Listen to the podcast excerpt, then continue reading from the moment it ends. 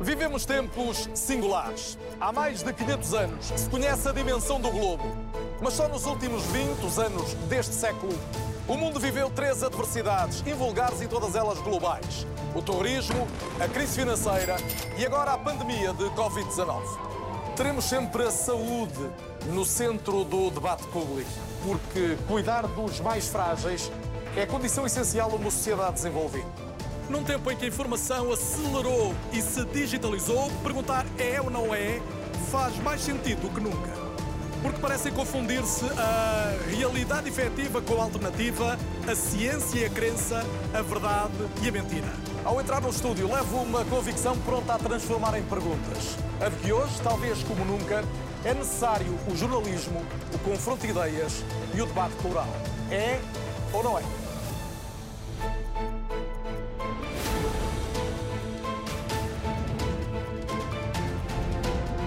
É ou não é? Com Carlos Daniel.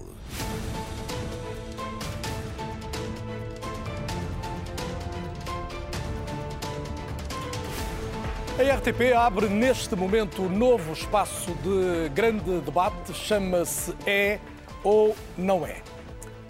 Boa noite. Pretendemos precisamente tentar perceber o que é ou não é importante sobre cada tema em cada momento da vida pública. Sempre às terças-feiras à noite, em direto, vamos ter connosco protagonistas que nos ajudam a pensar melhor o país e o mundo em que vivemos. Por estes dias, o país, tal como o mundo vive ao ritmo angustiante de uma pandemia como nunca tínhamos conhecido e que volta neste momento a apertar os nossos sonhos e alimentar os nossos medos. Por isso, esta noite, a pergunta de partida é se o país resistirá e que país existirá depois desta segunda vaga de Covid-19. Cumprimento todos os espectadores, bem-vindos, alguns presentes, aliás, neste estúdio, e também os convidados que me acompanham desde já. Em estúdio estão seis nesta altura, outros se irão juntar. Identifico os presentes. Antiga Ministra da Saúde, Ana Jorge, boa noite e bem-vinda. O mesmo cumprimento para o Presidente da Associação de Médicos de Saúde Pública, Ricardo Mexia. Também connosco o Secretário de Estado da Saúde, António Lacerda Salles, o Bastonário da Ordem dos Médicos, Miguel Guimarães, o Presidente Executivo da Farmacêutica Bial, António Portela, e o Professor de Economia, Luís Aguiar Corraria. Muito obrigado mais uma vez a todos. Estamos no segundo pior dia em número de infectados em Portugal, quase mais 3.300 casos. E já se perderam também no nosso país e, em consequência direta da Covid-19, 2.371 vidas. Ao mesmo tempo, estão hoje contabilizados mais 75 portugueses com necessidade de internamento do que estavam ontem, enquanto aumenta igualmente o número de doentes graves ou críticos. São, nesta altura, 253 os que precisam de cuidados intensivos. Isto leva-me a perguntar, doutora Ana Jorge, boa noite mais uma vez, se com esta evolução dá para evitar o pânico que normalmente não é bom conselheiro. Boa noite. Eh, respondendo diretamente à sua pergunta, eu espero que se consiga evitar o pânico. Quando em situações desta natureza ou semelhantes, o pânico nunca é bom aconselhar, nem nunca é bom que aconteça. É preciso termos consciência, eh, nós e todos os portugueses, que a situação é preocupante, que a situação pode, ser, eh, pode, pode se agravar, mas também está um pouco do nosso lado, de todos, podermos ajudar a controlar a situação com uma situação uh, de pânico, com a situação de medo generalizado, não é bom aconselhar e, e muitas vezes leva a tomar atitudes pouco aconselháveis. Se pedisse um elemento que considere decisivo para podermos obstar a, a, a, que a segunda vaga dure mais tempo do que, do que se pretende? Do... O que é que pode ser decisivo? O que é que pode ser absolutamente determinante para que... Dure mais tempo ou se agrave mais? Se agrave mais e, e, e que dure mais tempo. Se eh, há parte que não é possível controlarmos tudo, não é? Quer dizer, que ela se vai evoluindo. Se nós conseguirmos conter a disseminação dos casos e o seu contágio, tomando as medidas eh, rigorosas e cumprindo aquilo que são as orientações que têm sido dadas progressivamente e o uso e agora o uso da máscara poderá ser um elemento fundamental para isso. Outros critérios e outras condições de todos nós na nossa vida podemos contribuir para que eh, não haja tanta. Em resumo, depende mais de nós nesta altura de qualquer decisão política não, evolução da pandemia? Eh, não, depende também da decisão política, mas nós temos que cumprir aquilo que são as orientações do ponto de vista político. E aquilo que tem acontecido é que muitas vezes muitas das orientações não estão a ser cumpridas pelas pessoas em geral. E não é raro encontrar pessoas que dizem que os vizinhos estão doentes, estão eh, com Covid positivos e não usam máscara e andam na rua. E isto é não cumprir as orientações. E isto depende fundamentalmente de nós. E, portanto, nós todos, a E essa é a sua primeira mensagem? E essa é a, preocupação, é que se nós cumprirmos aquilo que são as orientações e as levarmos a sério todos, sem entrar em pânico, conseguimos contribuir para uma melhor contenção dos casos que estão a acontecer. Dr. Lacerda Salles, o Governo tem nesta altura alguma previsão fiável da evolução da pandemia ou, permitindo-se a expressão popular, estamos a navegar à vista forçosamente? Não, é claro que eh, temos projeções, muitas delas são projeções eh, modulares, matemáticas, é evidente com o grau de falibilidade que podem eventualmente ter. Mas eu queria dizer que, de facto, sou um otimista, sou um profissional de saúde e sou um otimista. E diria que um otimista não por acreditar no mundo perfeito, mas por acreditar na mudança daquilo que pode ser um mundo imperfeito. E o senhor não pode ser acusado de ser um pessimista mal informado, porque o senhor tem de ter muita informação. Portanto, Sim, com certeza. O seu otimismo vem de onde? Nesta altura, no momento otimismo... em, que, em que as infecções crescem, o número de internamentos cresce? O meu otimismo vem da aprendizagem que temos feito. Boas decisões no momento certo e uma consciência e um comportamento coletivo e individual bom durante a primeira fase. E esses são os principais fatores que me levam, de facto, a ser otimista para esta fase. Mas contamos... sabe que uma das maiores acusações que se fazem ao Governo, e eu serei apenas porta-voz de muita gente que já o foi dizendo, foi não se ter preparado bem para a segunda fase. Porquê é que chegamos à segunda fase, neste, chegamos a este momento da segunda fase, como descrevia a Sra. Ministra da Saúde ainda ontem, um momento, uma situação grave que o país não pode, não pode ignorar? Nós preparámos, tal como o vírus não tirou férias, nós também não tirámos férias. E durante o período em que aparentemente achatámos a curva, o que fizemos foi preparar os nossos serviços. Como sabe, temos uma organização que vem da dimensão nacional à escala regional e à escala local, e durante todo esse tempo tivemos a preparar as camas dos nossos serviços, estivemos a preparar as unidades de cuidados intensivos dos nossos serviços, estivemos a preparar a nossa capacidade de testagem, enfim, tivemos a preparar todo aquele contexto que era necessário para estarmos E o senhor seguramente terá números sobre tudo isso, até porque alguns são públicos, mas não será o mais relevante nesta altura. O mais relevante é perceber então porque é que chegamos a este ponto. Não conseguimos impedir o contágio, não conseguimos impedir o contacto das pessoas. O Governo assume alguma responsabilidade em relação à mensagem que foi passada e, e não consigo deixar de me lembrar dos 27 mil espectadores muito recentemente no, no, Autódromo do Algarve, por exemplo? Bom, eh, nós assumimos responsabilidade por aquilo que temos que de facto preparar e por aquilo que preparamos para esta segunda fase. Essa é de facto a nossa eh, responsabilidade para proteger os nossos cidadãos e para proteger os nossos cidadãos também mais vulneráveis, com, com piores condições económico-sociais. E essa é de facto a nossa responsabilidade. Foi assim quando tomámos decisões e quando tivemos que fechar escolas, com determinação, foi assim quando tivemos que passar ao confinamento, também com a mesma determinação. Foi assim quando desconfinámos, com convicção, e que tivemos que uh, ter formas de uh, conter os danos colaterais económicos e sociais. E com certeza que agora estaremos preparados para uh, uma segunda fase e para as medidas que forem Peço-lhe uma resposta de sim ou não. A pandemia está controlada neste momento em Portugal ou não? Sim. Está controlada? Sim. Quero ouvir sobre isso também, se me permite, Ricardo Mexia, Presidente da Associação de Médicos de Saúde Pública, que tem sido muitas vezes porta-voz da preocupação dos médicos que estão no terreno a promover, desde logo, o rastreio e a, e a percepção do que, do que, é, do que são as redes, de, as, as redes de contágio. Um, Ricardo, a pergunta muito diretamente é se nós temos, nesta altura, esse controlo das cadeias de, de contágio no, no, país. Os franceses anunciaram ontem, por exemplo, os belgas já o tinham dito, que perderam esse controle. Nós temos nas mãos ainda ou não? Boa noite, Carlos. Bem, eu julgo que, atendendo ao crescimento dos números, é difícil dizer que temos a situação sob controle, até porque temos um número importante de um, ehm, procedimentos que não estamos a conseguir fazer em tempo útil. E isso, naturalmente, gera-nos preocupação, precisamente porque este acumular de casos, principalmente nas últimas três semanas, mas que na prática temos tido um crescimento mais ou menos gradual desde meio, fim de agosto, nos gera seguramente muito, muitos problemas. E temos, desde um, um, cenário em que até estávamos a identificar os surtos, eram situações mais ou menos localizadas, agora temos disseminação comunitária, ou seja, nós não temos tanta facilidade assim a identificar aquilo que são as cadeias de transmissão. E, portanto, nesse sentido, o controlo é difícil de, de afirmar. Não é? Ricardo Che, tentando puxar aqui um exemplo concreto, nós tivemos, imaginemos, mil casos num dia. Isto significa que os eh, elementos da, da, saúde pública, os especialistas em saúde pública e todos os que colaboram convosco, não são apenas, obviamente, médicos de saúde pública, têm que eh, avançar para mil novos inquéritos e ir à procura dos, pelo menos, contactos de risco dessas mil pessoas. E é isso que está a dizer que não se consegue fazer. É isso que temos dificuldade em fazer, precisamente Porquê? porque os recursos são escassos. Nós, desde há longo tempo, temos dito que era preciso reforçar as unidades de saúde pública.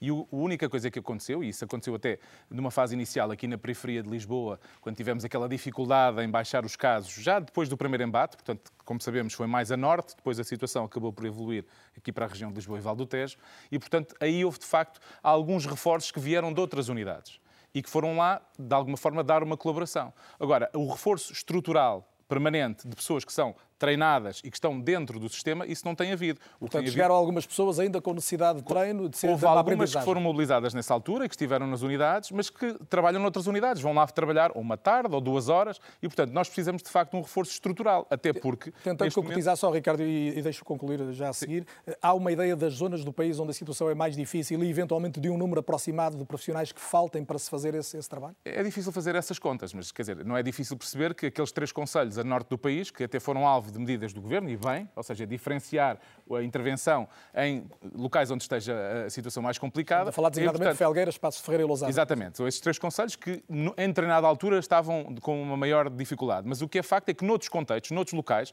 aqui em Lisboa, no, no, no Porto, na região centro, continuamos a acumular casos e que temos dificuldades em responder em tempo útil a esses inquéritos epidemiológicos e a própria questão que diz respeito à, à identificação dos contactos. E não é também difícil encontrar pessoas que se queixam de não terem sido contactadas. E não é porque os profissionais não o queiram fazer, é porque, de facto, humanamente não é possível fazê-lo em tempo útil. E, portanto, este reforço que vimos reclamando desde uma fase inicial, ou seja, depois daquele primeiro embate, em que ninguém estava preparado, há que dizê-lo, ninguém, nenhum país, não, não, é, não era exclusivo nacional.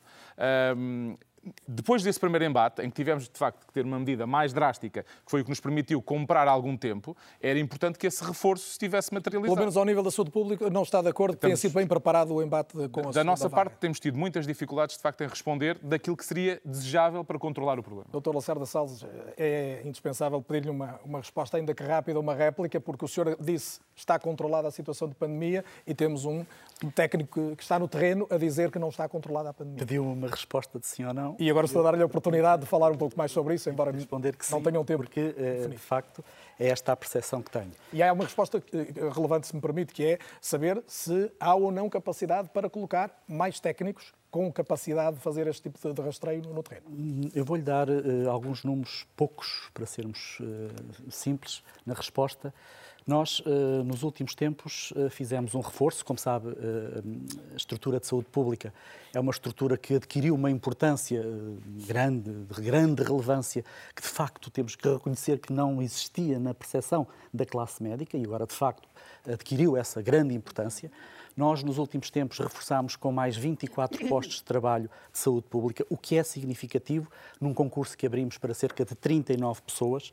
Também agora, ultimamente, utilizando, utilizando uh, rastreadores subimos uh, substancialmente o número de rastreadores a nível nacional. Só hoje, na região norte, dizia-me o presidente da ARS, temos mais 50 rastreadores, na ARS LVT mais 90 rastreadores, e são estes rastreadores que vão atrás dos links epidemiológicos, exatamente através, atrás dos inquéritos epidemiológicos que não podem ficar atrasados e, e que dão garantidamente esse controlo da, da, da pandemia. E, portanto, estamos a falar de profissionais habilitados a fazer isso amanhã? Estamos a falar eh, de uma estrutura que é eh, suficiente para este tipo de trabalho. Porque o trabalho eh, de inquérito é um trabalho, é um ato clínico, é óbvio, não é meramente um ato administrativo, é um facto, mas é um trabalho que necessita de uma formação e se tiver uma determinada formação, como têm tido estes novos rastreadores, serão capazes de o fazer e vêm reforçarem muito esta estrutura de saúde pública. Seguramente ainda vou ouvir outra vez o Ricardo mexer sobre isto e sobre outras, outras questões que, que temos de abordar e, e mais que isso, o futuro dirá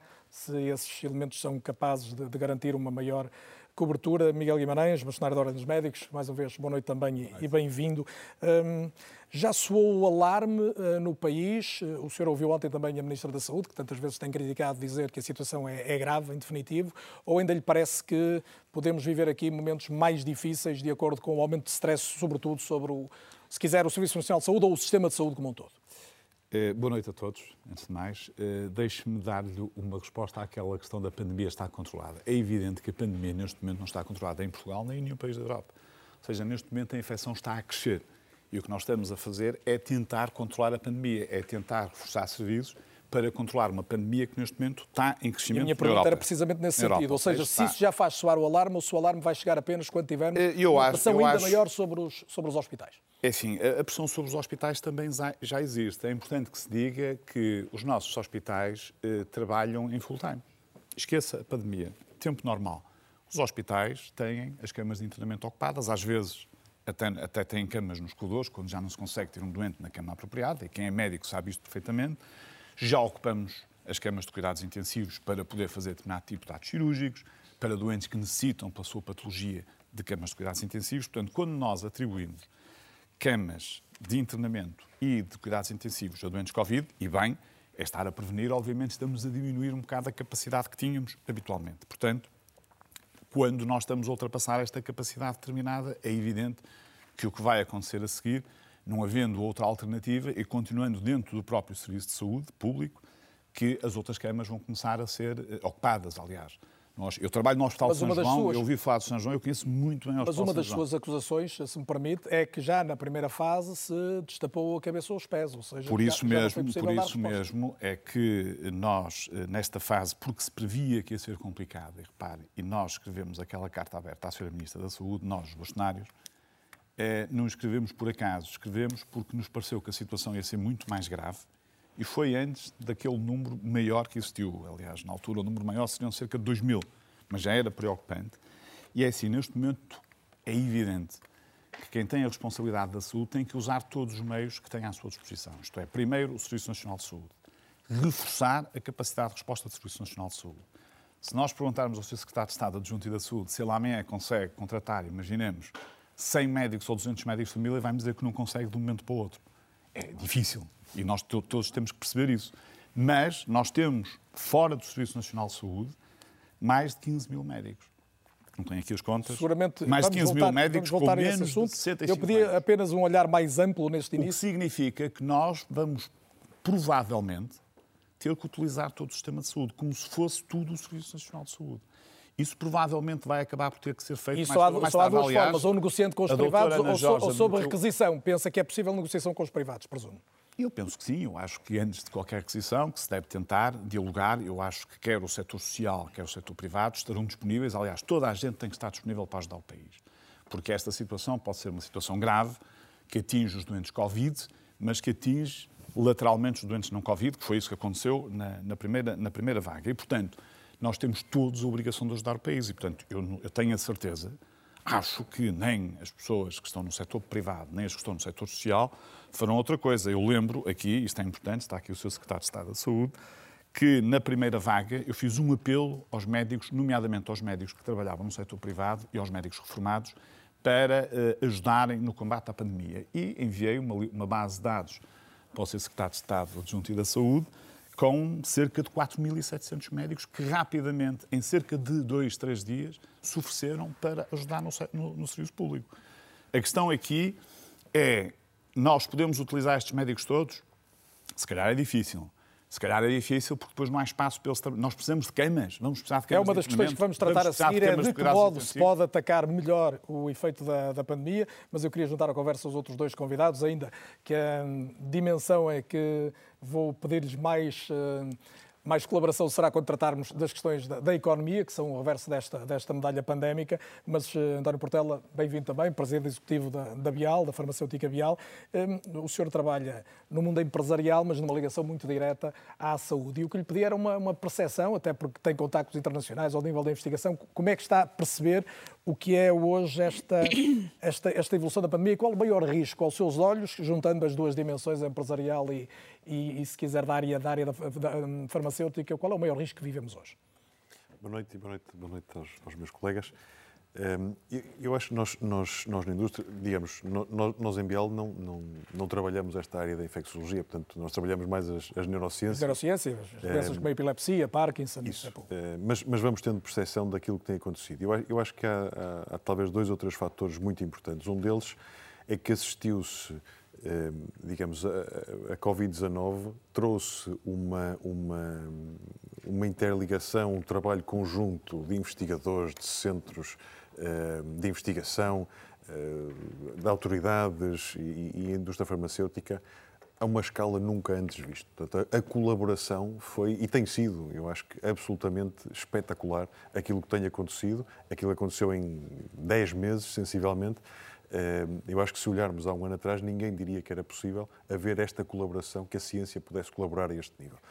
E isto também nos, nos, tem permitido conhecer hoje muito mais daquilo que conhecemos eh, e estar a preparar uma resposta para, para, para dar a. Havemos de falar mais disso à, à frente, mas ansiamos todos muito por essa resposta, seja ao nível das terapêuticas, seja, seja da vacina. A, a, em que dimensão está a sua esperança a esse nível? Eu, eu, eu acho que, que há uma. Ou seja, eu, eu acho que este nível de colaboração, um, e acho que vai trazer benefícios para a frente. Um, aquilo que nós vivemos hoje, só voltando à, à, à sua questão inicial, eh, a indústria viveu um tempo difícil inicialmente para dar resposta, no fundo, eh, garantindo que continuávamos a fazer chegar os medicamentos às populações, porque nós, digamos, o, o, o tema tem sido Covid-19, mas as outras doenças não desapareceram. E, portanto, a diabetes, o Parkinson, a epilepsia, eh, a hipertensão continuam a existir e, portanto, nós temos que continuar a. Há uma necessidade crítica desses doentes é continuarem a ser absolutamente crítico. Nomeadamente, eu acho que mais até as doenças que não doem porque as que doem as pessoas acabam por, por tratar. As que não doem são aquelas que eu acho que, que nos preocupam mais a todos. Eh, e essa tem sido uma grande, uma, grande, eh, uma grande preocupação, eu acho, de todos e também da indústria farmacêutica. Por outro lado, aquilo que nós, como empresa, vamos sentindo é que se realmente há uma colaboração, há um avanço enorme ao nível daquilo que se está a fazer para a Covid-19, há há consequências hoje para as outras doenças, nomeadamente na parte da investigação, que são muito importantes. Os ensaios clínicos, por exemplo, há muitos atrasos significativos a nível global nos, nos ensaios clínicos das outras doenças, porque é difícil recrutar doentes. Não é só no tratamento das outras doenças, é na própria investigação. É na própria investigação. É difícil recrutar doentes, é mais difícil porque as pessoas não querem ir aos hospitais, é difícil fazer o seguimento dos doentes porque muito dele tem que ser feito em, em, em ambiente hospitalar e ou os doentes não querem ir ou os médicos não querem que eles lá vão, por razões óbvias, e, portanto, eu acho que aí nós vamos ter algum atraso. Estamos todos a tentar adaptar-nos a como é, que, como é que podemos fazer isto, como é que podemos fazer isto funcionar. Um, ehm, mas os, os, desafios para a indústria são muito grandes, de poder dar uma resposta. A... E já vamos perceber também como é que a indústria se reorganiza, quer a nível de produção, quer de investigação. Luís Aguiar Conraria, bem-vindo também, eh, professor de Economia na Universidade do Minho. Um, ehm, nós andávamos muito preocupados em março, abril, além de, obviamente, tratar quem mais precisava, em não morrer da, da cura também, ou seja, em que o confinamento, os reflexos na economia, o desemprego não, não se viessem a revelar fatais. O problema, eh, Luís, é que estamos a morrer da doença outra vez, eh, em termos simbólicos. Uh, pois, e, e, e não, eu não sei muito bem o que, é que, que, é que, eu posso, que é que eu posso dizer a isso. Uh, de facto, uh, a doença traz problemas económicos, o confinamento traz problemas económicos. Portanto, os últimos estudos que eu conheço do FMI mostram, uh, por exemplo, que quer a reação das pessoas à doença, quer as medidas de confinamento mais agressivas, eh, ambas têm impacto negativo. Mas a verdade é que enquanto, uh, enquanto as pessoas não se sentirem confiantes, enquanto enquanto a doença estiver aí, é evidente que a economia Mas eu li um artigo do Luís em que reclamava alguma capacidade de racionalizar no momento em que o problema voltasse. Não é fácil, todavia. Não, mas eu estou a ver aqui algumas pessoas a tentar racionalizar. É, mas também, aqui também não me sinto muito à vontade para estar a dar opiniões médicas, não é? é portanto, nós temos de olhar para. É, temos de fazer uma análise custo-benefício, que eu muitas vezes tenho a sensação que não é feita. parece que se toma tudo decisões absolutamente radicais. todos vão para casa, por exemplo. No caso do. Falámos das escolas há bocado. Tudo para casa, desde, desde as creches até às universidades. Isto à partida não me parece que tenha sido feita uma grande análise, uma grande análise custo-benefício, porque os custos são diferentes consoante estamos a falar de crianças de 7 anos ou consoante estamos a falar de, de adolescentes de 16. E, e surpreende um bocado que a solução seja exatamente a mesma quando, para, para todos os casos. Coisas simples como, sei lá, visitas nos hospitais. Não é a mesma coisa proibir visitas aos hospitais a uma pessoa como eu, que por acaso está internada, ou alguém que tem problemas mentais, por exemplo, tem problemas de saúde mental, para quem o confinamento e para quem não ter visitas tem, apresenta consequências mais graves. Uma análise custo-benefício bem feita dificilmente aplica a mesma chapa 5 a todas as situações. E nesse sentido eu tenho a, a sensação de que, de que tem falhado. Agora, a minha principal crítica. Eu acho que nós temos de reconhecer que a situação é difícil para todos e, quer dizer, é, é muito improvável que alguém fizesse melhor do que qualquer outro, qualquer governo de qualquer país. Aliás, nós vemos vários governos a tomar medidas diferentes e a pandemia a evoluir mais ou menos da mesma forma em, em todos os lados. Uh, aliás, isto mesmo se faz lembrar um bocadinho aquilo que em economia nós sabemos, é que os governos não controlam tanto a economia como as pessoas julgam que controlam. E aqui parece-me que com a pandemia se passa mais ou menos o mesmo. Uh, a minha principal crítica na primeira fase, na primeira reação, foi a questão das escolas. E pelo menos nesse aspecto, podendo eu fazer algumas críticas mais à frente, este, neste semestre isso parece estar acautelado. Ana Jorge, aliás, foi uma das pessoas que disse publicamente que era muito importante os alunos voltarem às escolas. Partilha desta visão crítica em relação à primeira fase ou apenas vivemos momentos diferentes e, e vamos percebendo melhor o que está a acontecer? Para já percebemos melhor o que, está, o que está a acontecer. Segundo, o estar a retirar todas as crianças das escolas, e de facto é diferente tirar as crianças pequenas ou tirar os adolescentes, é, uma criança, para o seu desenvolvimento, precisa da escola, precisa de contacto, precisa de brincar, precisa de correr. Podia não ter acontecido assim? Assim como não ficar em não casa. Não terem tirado todas as crianças? Podíamos não ter tirado. Obviamente que eh, quando se retirou, eh, e eu tinha expresso a minha opinião sobre o fecho ou não fecho nas escolas no início, eu tinha dito que provavelmente não seria necessário, mas pronto, foram feitas, porque havia consequências para isso, foram tomadas outras medidas que enquadrou uh, o encerramento das escolas, que foram porque para as crianças irem para casa, os pais ou as mães tiveram que estar em casa. Não é? Seguramente. E isso levou, de facto, a alguma implicação em todo Também o custo, setor claro. de, da economia, de toda essa situação. E, portanto, se fosse só fechar as escolas e não fazer o resto, era impossível. Por outro lado, não é possível, e as crianças ficam de facto marcadas no sentido do seu desenvolvimento e do seu crescimento enquanto pessoas, enquanto se não tiverem de facto o seu ambiente natural e a sua evolução, que é o espaço de, de estar com os outros. E isso é importante.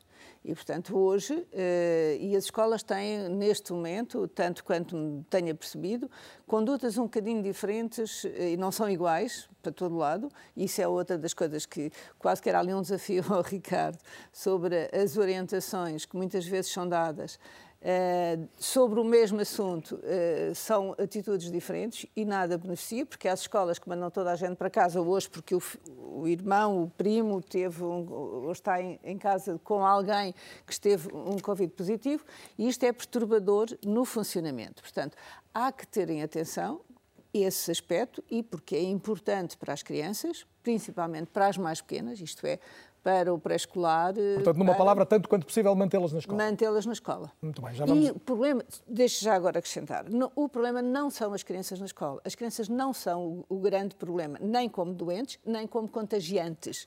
São, de facto, o resto da população escolar. Portanto, não, o problema não é as crianças, contrariamente àquilo que foi veiculado.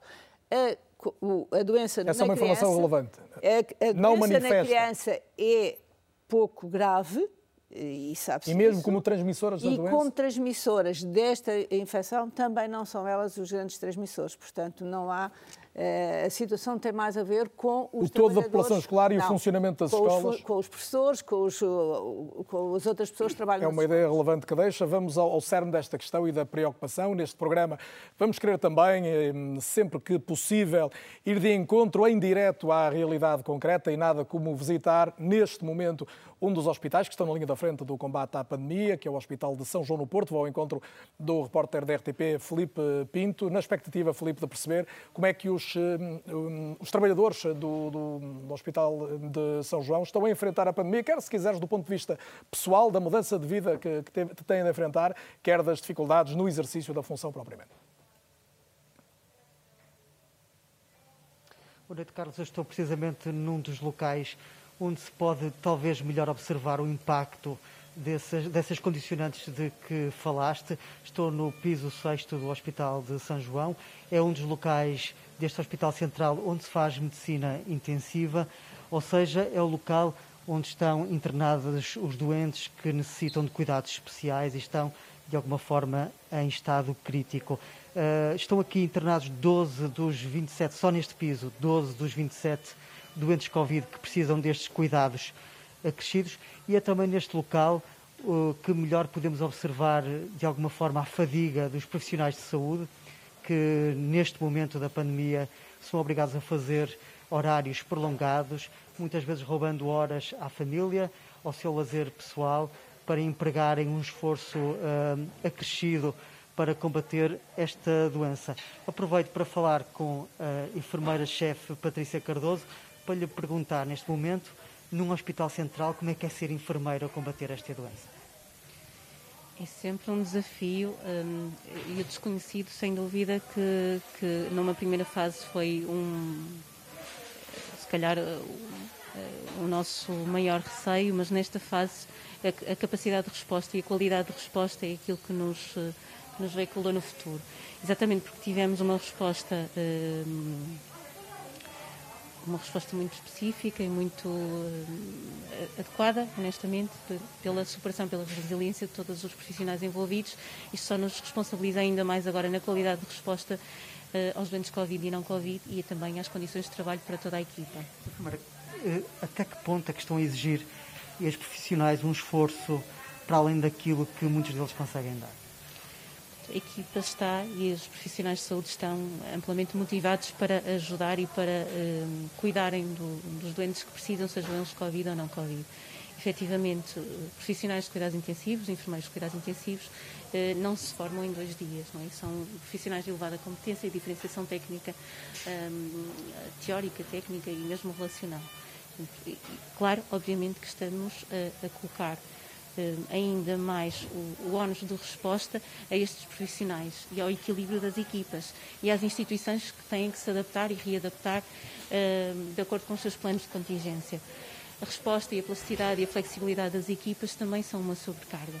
Obviamente todos entendemos que é necessário e que é necessário uh, fazer mais este esforço para conseguirmos uma, a resposta e ultrapassar mais esta fase, mas efetivamente precisamos eh, de aprender com o nosso passado recente e não ficar preso ao passado, de aprender com o passado recente eh, e melhorar as condições também para o futuro e o que aí vem e a forma como nos responsabiliza também nesta, nesta resposta. Enfermeira, muito obrigado.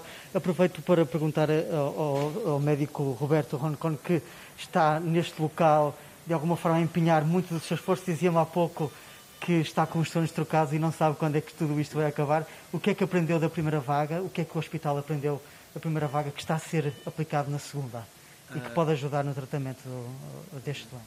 Muito boa noite. Eh, aprendemos sempre muito. Acima de tudo, aprendemos na primeira vaga que, em contexto de cuidados intensivos, o maior desafio no tratamento da Covid-19 grave é o desafio organizacional. E isso continua a ser válido nesta segunda fase da pandemia que é que isto quer dizer? Quer dizer que o principal determinante para conseguirmos obter uma mortalidade muito baixa nos casos mais graves é conseguirmos manter a organização dos cuidados intensivos e evitar a saturação dos cuidados de saúde e, em particular, das unidades de cuidados intensivos. Falou da palavra saturação. Até que ponto é que um hospital central como o Hospital São João poderá estar a um ponto de ruptura face ao aumento dos casos que se tem verificado? Uh, nós temos uma capacidade extraordinária de superação e, portanto, eu quero acreditar que nunca iremos atingir esse ponto de ruptura, mas não podemos viver com a ilusão de que ele não existe, porque existe, existiu no Norte de Itália, existiu em Espanha, existiu na China, existiu em alguns pontos dos Estados Unidos e, portanto, é uma realidade que pode acontecer.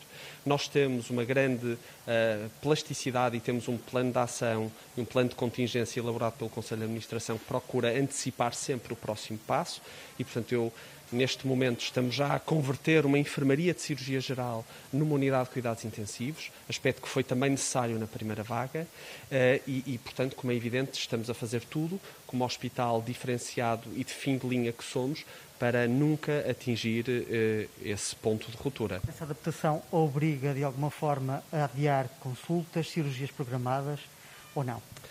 Um, obviamente que os recursos não são ilimitados e nós vivemos num período de exceção, que é este período, este contexto de pandemia Covid-19.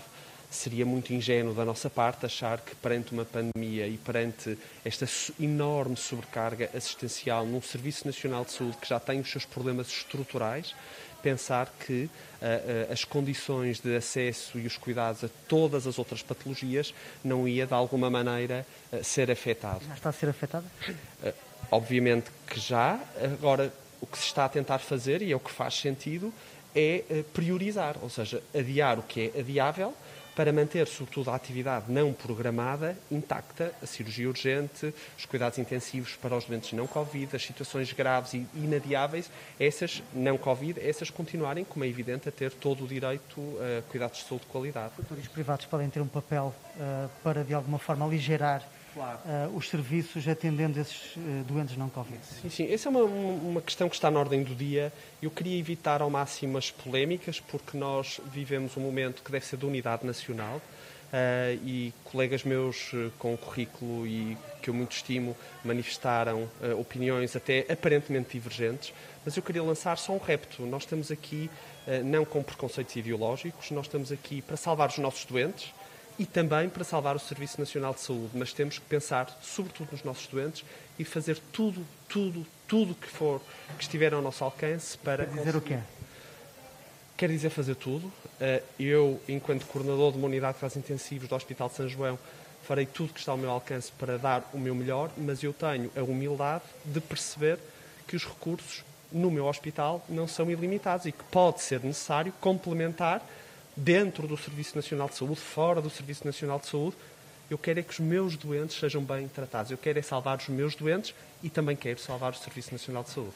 Obrigado, Sr. Professor. Obrigado. Portanto, aqui esta nota de que eh, se apela a uma unidade nacional e também o que se ouve muito dentro do hospital é que a pandemia não se resolve aqui, resolve-se lá fora, com políticas de saúde e, sobretudo, eh, com a colaboração de cada um de nós enquanto cidadãos, com um esforço individual.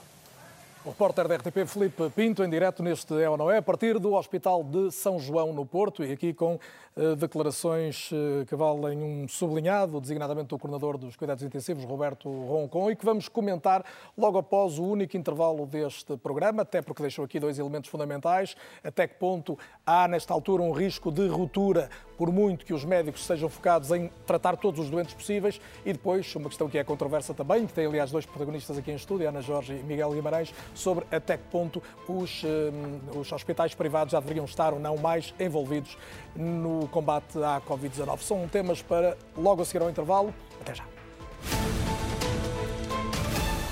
É ou não é a segunda parte, o debate em estreia esta noite aqui na RTP. Vai ser assim sempre às terças-feiras. Fechamos a primeira parte deste debate com contacto direto com o Hospital de São João do Porto, onde vimos um dos coordenadores eh, dos cuidados intensivos, Roberto Roncon, dizer que acredita que pode não se atingir a ruptura e por isso, o Dr. Miguel Guimarães, volta ao bastonário da Ordem dos Médicos, porque é que o senhor desconfia que o SNS não chega para suster o furacão, como lhe chamou? É, repare, nós estamos no início desta segunda vaga. É, temos no início. três, no início, é, temos três desafios pela frente. Em primeiro lugar, os doentes não Covid, os nossos doentes de sempre. Doentes, alguns deles com patologias bastante mais graves que a doença Covid em si. Temos os doentes Covid. Claro que, enquanto as cadeias de transmissão não forem de facto quebradas, enquanto não existir capacidade antes dos doentes estarem infectados para tentar evitar que eles fiquem infectados, nós, por cada número de infectados que vai crescendo, vamos ter X camas de, cuidado, de internamento, X camas de mesmo cuidados que a proporcionalidade agora seja mais favorável mais do que era sim, na, na primeira. é mais favorável, mas mesmo assim vamos tendo e a pressão vai aumentando. E, portanto, temos a gripe sazonal cá de chegar aí. Claro que eu acredito que a gripe sazonal vai ter menos impacto, porque vamos andar todos de máscara e vamos fazer a vacina, e, portanto, isso significa que a gripe sazonal terá menos impacto. Mas isto vai criar uma pressão brutal sobre o Serviço Público de Saúde. Aliás, não vai, já está a criar.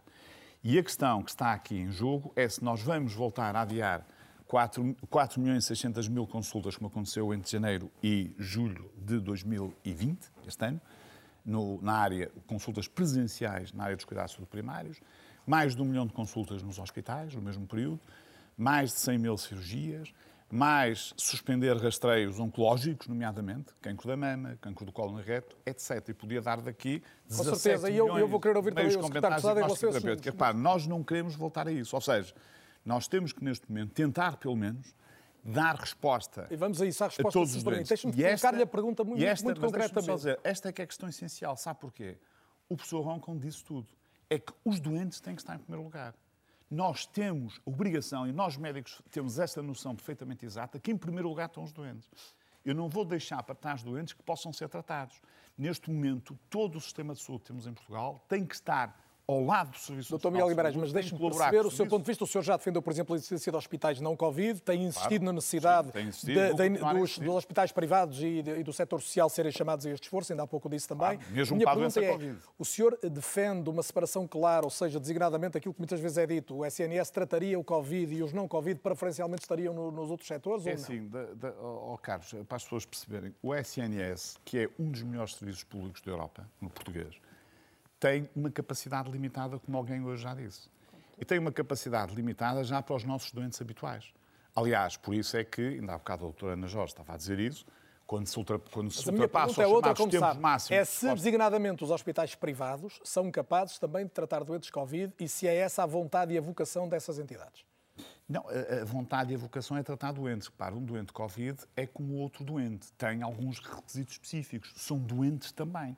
Repare, um doente tanto pode ser Covid como pode ser não. Covid. Quer dizer, os não Covid também são muito diferentes. E Tem têm doentes com insuficiência cardíaca, doentes com eh, patologias oncológicas. Portanto, os doentes variam muito nas patologias que têm. E a Covid é uma das patologias que neste momento existe.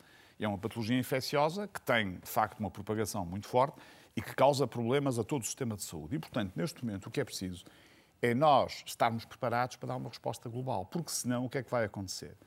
Nós vamos adiar outra vez os doentes. E depois não é só os doentes que têm doenças eh, mais benignas, porque eh, eu trabalho num serviço que tem uma percentagem elevada de patologias oncológicas, em que algumas patologias tiveram que ser adiadas porque não havia espaço pa- pa- pa- pa- para, para operar todos os doentes. Repare um, um hospital como o Hospital de São João tem uma taxa de cirurgias na área oncológica muito elevada das várias, das várias E, especialidades. esse- e esses doentes seguramente não podem ser abandonados nem, nem Sim, ver nós tentamos sempre, aquilo que, aquilo que o professor Oncon diz é verdade, tentamos sempre operar os mais graves. Só ainda não percebi, gostava de perceber do seu ponto de vista qual é o melhor caminho e pedir-lhe que fosse muito rápido, queria ouvir as outras opiniões. É... O melhor, o melhor caminho neste É momento toda a pôr gente tratar todo o tipo de Não, doentes? é, é toda, é, não, vamos lá ver, o melhor caminho é pôr os doentes em primeiro lugar e usar todo o sistema de saúde, porque nós temos um sistema de saúde, de facto, que é mais amplo que o próprio Serviço Nacional de Saúde. Ou seja, podemos reforçar o Serviço Nacional de Saúde. Como eu disse há pouco, para se perceber, neste momento, se o Secretário de Estado se quiser contratar 100 ou 200 médicos uma determinada especialidade, pode não conseguir, mas eles existem fora do, do Serviço O Nacional Sr. de Saúde. Secretário de Estado pode dizer-nos eh, se eh, a vontade do Governo, de, eh, nesta altura, e ontem assumida pela Ministra Marta Temido,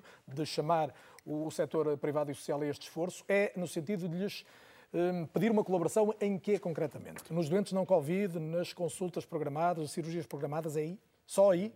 Deixe-me, antes de lhe responder a esta pergunta, permita Espero é que não se esqueça da resposta. muito, muito bem, muito brevemente dizer que reitero a mensagem que foi transmitida por parte do professor Roncon e dizer que é esta mensagem de confiança que todo- em que todos devemos estar, de facto, eh, confluentes. E dizer-lhe que esta é a prova de que a pandemia está controlada. Porque, de facto, quando sabemos que medidas tomar e que rumo temos, de facto, isto é o significado, significa que a pandemia está controlada. E é esta mensagem que queremos Para que é passar. que quer o contributo dos privados nesta altura, o Governo, que representa o Estado? Muito bem. Eu penso que nós não podemos fazer desta discussão uma nova discussão de uma nova lei de bases de saúde, porque essa foi discutida o ano passado na Assembleia da República e foi aprovada na Assembleia Seguramente não teríamos tempo para República. isso, mas, mas as pessoas em casa perguntam-se, se, se admitindo que o contributo dos privados, eh, excluindo a questão da testagem, ainda não foi absolutamente evidente, em que áreas, estando a evoluir a, a situação no, no- no ritmo a que está e de que já falamos, é que o Governo entende que esse contributo é mais importante, é só isto. Nós temos, como não, podemos, não temos preconceitos ideológicos sobre essa matéria. E, como Não é tem óbvio, mesmo. Não temos mesmo. Sabe que é muito acusado disso o Governo, obviamente. mas não temos mesmo qualquer preconceito ideológico e isso está ah, nos factos. Não é só na narrativa, é nos factos. E utilizamos, e não temos qualquer preconceito ideológico, e temos um preceito constitucional e um preceito da Lei de Bases de Saúde que temos que, obviamente, seguir.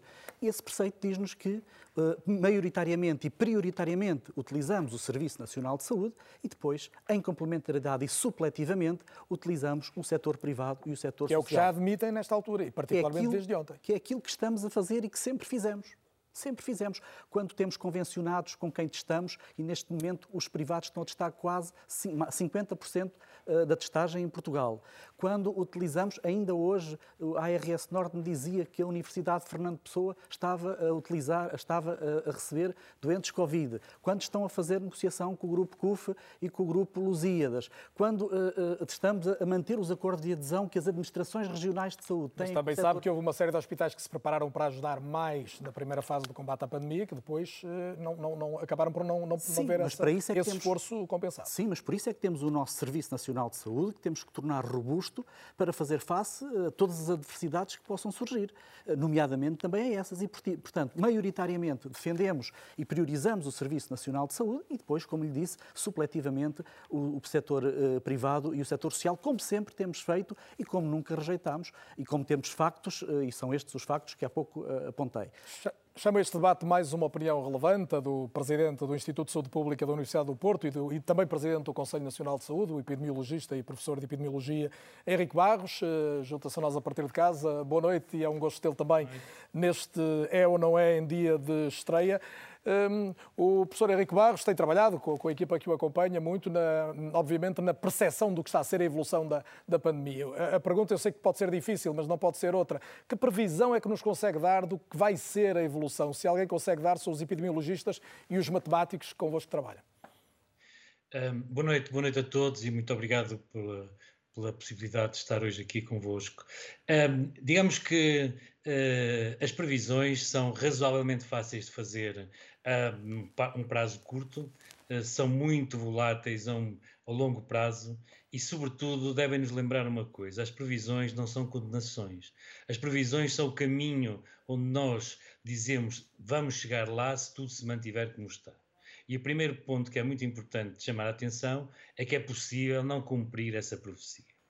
O segundo ponto que eu gostava de chamar a atenção, é que nós temos tropeçado Uh, seguramente de forma involuntária, mas por outro lado também isso tem uh, criado, uh, dado espaço à pseudociência, a teorias de conspiração e etc., nesta ideia de comparações, validade da informação, todo um conjunto de, de, de coisas que se resumem muito simplesmente ao seguinte: esta epidemia, esta pandemia é altamente heterogénea, esta pandemia, esta epidemia tem que ser analisada de uma forma essencialmente uh, à lupa, digamos assim, olhando para espaços reduzidos. Só para terem uma noção da, da, da, da da volatilidade das próprias, das próprias, eh, dos próprios modelos, se nós fizermos um modelo para Portugal a prever o número de casos de pessoas, por exemplo, que estarão internadas daqui a uma semana, esse valor é completamente distinto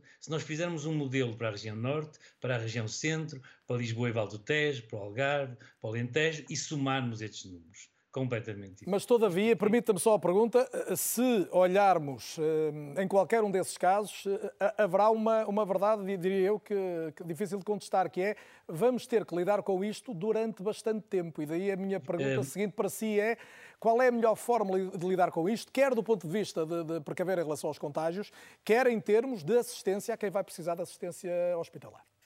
Sim, seguramente que vamos ter que viver com esta infecção, a não ser que aconteça qualquer coisa de absolutamente inesperado, uh, qualquer coisa a nível genético, a nível molecular do vírus ou da relação dele com, connosco, os hospedeiros, absolutamente inesperada e que nós não prevemos. Se isso não acontecer, teremos que prever e imaginar como vamos querer viver, pelo menos até o verão, com esta infecção.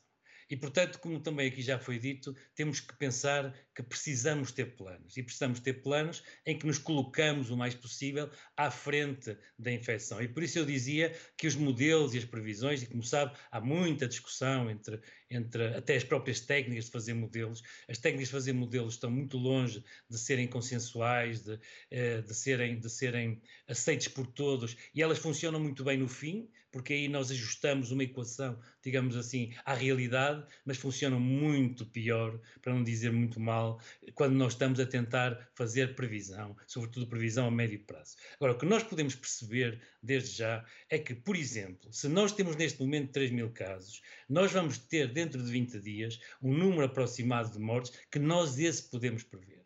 E então podemos imaginar se somos ou não capazes de diminuir esse número. E temos sido, repare, a, a, a letalidade, a probabilidade de morrer entre as pessoas que estão infectadas tem diminuído.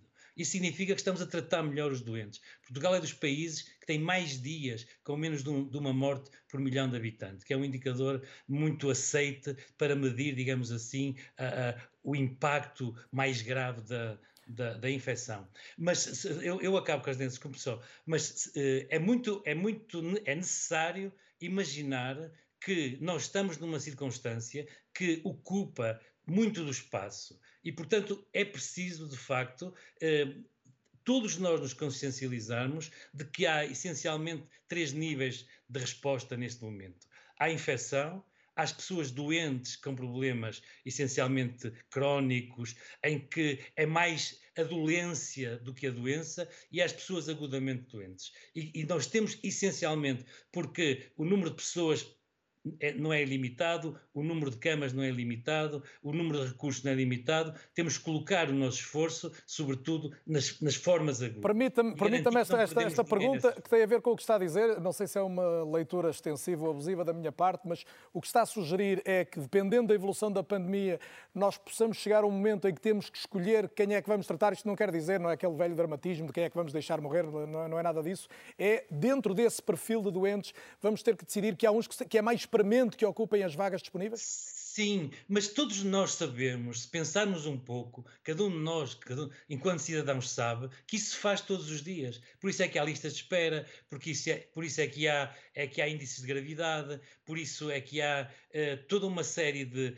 de mecanismos que nos permite gerir essas situações com um efeito mínimo na, na, para a qualidade de vida e para a quantidade de vida das pessoas. Agora, não podemos imaginar que não se passa nada e que o mundo podia continuar a correr como se nada fosse. E acima de tudo, temos de ter cuidado com uma coisa: os doentes têm que estar na, na, na, frente das nossas preocupações. Mas as pessoas não doentes, a prevenção, também tem que estar muitíssimo na frente das nossas preocupações. Última questão, se me permite, professor Henrique Barros. Num contexto de agravamento e, tendo em conta o que sabemos e eventualmente o que não sabemos também da dinâmica do vírus, um cenário de novo confinamento parece-lhe no horizonte ou está afastado? Eh, eu creio que esse cenário é possível, até porque é uma decisão política. Deixe-me só dizer-lhe: um, um, famoso epidemiologista europeu uh, que atualmente uh, trabalha na Suíça, a um jornal respondeu o seguinte: sim, sim, vamos confinar para garantir que temos o comércio a funcionar como deve ser em dezembro. Para, isto é gestão, como até aliás hoje já se falou, é uma lógica de riscos, de benefícios e de eh, decidir eh, em função de uma coisa que os economistas chamam e que nesta circunstância é, é verdadeiramente impressionante, é que vivemos numa incerteza radical. É uma mensagem que sublinho também. Professor Henrique Barros, boa noite e muito obrigado pela disponibilidade para estar com a RTP em direto esta noite. Ricardo Mexia, temos aqui uma, uma perspectiva que não é, eu diria, absolutamente otimista, sem ser alarmista, mas sobretudo esta ideia, vamos ter que viver com este vírus ainda muitos meses e vamos ter que ser capazes, dizia Henrique Barros agora mesmo, de controlar de certa forma o contágio para isto não se tornar de facto um drama. Sem dúvida. Eu acho que o horizonte de conseguirmos resolver de forma definitiva hum, esta pandemia ainda está longe, não é? Ou seja, sabemos que a solução há de chegar pela via da imunidade de grupo, tendencialmente pela via da vacinação, porque pela via natural sabemos que isso tem um custo humano que não é suportável, não é aceitável que nós sigamos esse caminho. Mas temos meses Ou, pela frente. Seguramente. Ou então pela via de uma terapêutica eficaz, que também, para já, ainda não, não conseguimos fácil. materializar. E, portanto, seguramente que vamos ter que lidar com isto durante ainda algum tempo e há aqui três eixos que nós temos que claramente uh, investir. Por um lado, os comportamentos individuais. É inegável que a doença se transmite pessoa a pessoa, depende daquilo que nós fazemos enquanto indivíduos e, portanto, tem que haver aqui uma uh, percepção daquilo que todos devemos fazer. É importante que a comunicação também seja assertiva, por forma a que as pessoas façam escolhas mais seguras, mais informadas e que permitam reduzir a disseminação Esse tem sido doença. um problema, a comunicação e alguns sinais contraditórios. Eu já lembrei há pouco o caso recente do, do, da, do, da, Fórmula 1, mas não será o único. Eu julgo que sim. Acho que a comunicação tem espaço para melhorar. Temos que, se calhar, comunicar menos e comunicar melhor de forma a identificarmos quais são as nossas vulnerabilidades e intervir sobre elas. Se o problema é porque nos estamos a infectar no contexto familiar, provavelmente não. eh, E acho que E é, outro erro. Ricardo, a minha pergunta, e é? Os dados que nós temos apontam um pouco nesse sentido, ou seja, os convívios que as pessoas têm, e é normal que nós, num contexto que nos é mais familiar, que nos é mais próximo, estejamos mais à vontade e se calhar acabamos por hum, ignorar as regras, o que de facto pode ser um erro. E, portanto, tudo isto tem que ser comunicado. As pessoas têm que ter a percepção de que riscos é que correm quando eh, reúnem com a família, designadamente com aqueles que são mais vulneráveis. E, portanto, esta questão da- do comportamento individual é eh, fundamental e, portanto, a comunicação tem aqui um Uma das papel- dúvidas que as pessoas têm nesta altura, penso eu, é até que ponto os assintomáticos ou aqueles que têm apenas sintomas ligeiros são ou não eh, capazes de infectar outras pessoas. O que é que nós sabemos hoje, à data de hoje, o que é que é mais recente em relação Não temos esta? dúvida absolutamente nenhuma. Nós sabemos que as pessoas, apesar de, ou num período pré-sintomático, ou até quando- enquanto assintomáticos, têm capacidade para infectar. E, portanto, E, não, portanto, não esses podem ser os casos mais perigosos. E esses são aqueles que nós temos mais dificuldade. Repare, uma, uma doença em que nós só somos capazes de infectar a partir do momento em que desenvolvemos sintomas é muito mais fácil de controlar porque nós identificamos rapidamente os sintomáticos e eles podem ser isolados. Aqui temos a dificuldade de, tipicamente, 48 horas antes de desenvolver sintomas ou de ter um teste positivo, no caso dos assintomáticos, nós estamos a considerar as pessoas com capacidade de infectar. E, portanto, esta é uma das dificuldades. Mas deixe-me só, portanto, o primeiro eixo, os comportamentos individuais. Depois, a adaptação das diversas atividades. E aqui falo, naturalmente, das atividades letivas, falo da atividade económica, das mais diversas atividades. E se numa fase inicial diria que houve problemas com surtos em empresas, surtos até no contexto de, de algumas atividades, neste momento essa situação praticamente está controlada. Houve uma adaptação importante, as próprias escolas também se adaptaram e, portanto, não aparenta ser por aí que nós estamos, de facto, a ter um Onde maior é que estamos a problema. falhar? Terceiro eixo, a capacidade de resposta do país nos seus diversos domínios. Naquilo que diz respeito à interrupção das cadeias de transmissão, já aqui falámos, o Sr. Secretário de Estado fala com os Srs. Presidentes das ARS, eu falo com os meus colegas que estão no terreno. E a percepção que temos é diferente. Se estamos a falar de rastreadores, pessoas que vão lá duas horas por semana dar um contributo, então é verdade. Se estamos a falar de pessoas que foram recrutadas para este fim, os meus colegas não, não- conhecem quem são essas pessoas e, portanto, é difícil esta, esta dimensão. Portanto, é preciso reforçar estas unidades e quando eles me dizem que passam 10, 20, 50, 100 inquéritos epidemiológicos de um dia para o outro, não é por haver um despacho do Governo, e bem, que diz que o inquérito epidemiológico deve ser feito em 24 horas, se os meios não chegam para fazer isso, não há despacho que nos valha. E estão os casos a aumentar e não estão a aumentar os Exatamente. profissionais. E, portanto, Portanto, isto ou acontece amanhã componente- ou vamos cada vez ter mais dificuldade em Nós temos controlar que o intervir a montante. Sabemos bem que a prevenção é a maneira de nós conseguirmos até ter mais sustentabilidade no sistema. Nós, se conseguirmos a montante controlar a situação, naturalmente não vamos nem Ricardo, já o deixo completar. Só isto há pouco, já o Dr. Miguel Guimarães disse duas vezes, contratar médicos pode não ser tão, tão fácil, mas contratar, e o senhor disse há pouco, pessoas que vão desempenhar uma função que não é apenas administrativa, mas também não requer o conhecimento de um médico, é possível amanhã reforçar? Há, há- essa, essa contabilidade feita? Ainda há pouco lhe referi que tinha. Mas isso é para amanhã, os números que me... É para amanhã. É para amanhã. 90, mais de 90 rastreadores na região da LVT e mais de eh, 50 rastreadores na região norte e, e mais algumas noutras regiões, embora em menor número, eh, como é óbvio. São pessoas que, como lhe disse, são estudantes de enfermagem, são estudantes de medicina, eh, são também alguns colegas e algumas outras segmentos profissionais que eh, se voluntariaram para poder fazer este trabalho, depois de, obviamente, receberem uma formação como aquela que receberam no modo Era um ponto de ordem importante nesta altura. Agradeço, Ricardo. E é uma boa notícia. A pergunta que eu coloco é, quando em meados de agosto os casos começaram a subir, porquê é que não tomámos essa medida? Ou seja, quando de facto o problema se começou a verificar, era útil que já tivemos essas pessoas recrutadas e treinadas, porque agora Ricardo. não estávamos com a situação que estamos permite- a tentar recrutar. Se me permite, Ricardo, como em todas as medidas do Governo, nós temos-las tomado de uma forma flexível, dinâmica e proporcional em função daquilo que são as necessidades. E quando as necessidades aparecem, re- realmente as respostas vão aparecendo. Surgiu esta necessidade. Na altura em que houve atraso de inquéritos epidemiológicos, surgiu a resposta com, esta, eh, com este reforço das equipas de saúde pública. Muito bem, está esclarecido. Doutora Ana Jorge, hum, gostava de abordar consigo eh, o facto de ter sido uma das signatárias da carta que já, de que já se falou aqui, uma carta de resposta de médicos, e a senhora é médica, não está aqui apenas enquanto antiga ministra, porque a sua profissão é ser médica, eh, assinou com, com colegas seus uma carta que, no fundo, é uma contracarta eh, contra que tinha sido subscrita pelos seis últimos bastonários da Ordem dos Médicos, incluindo o Dr. Miguel Guimarães aqui presente, e hum, alertaram-me para um ataque político à ministra e um objetivo de recorrer aos eh, serviços dos eh, privados. Eh, está mesmo convencida que os seis bastonários têm estes dois objetivos, um político e outro ideológico? Alguma componente uh, ideológica há. Uh, alguns dos bastonários, e não todos, uh, sempre defenderam um determinado modelo para o Serviço Nacional de Saúde que não é o que temos. Defenderam sempre o modelo convencionado.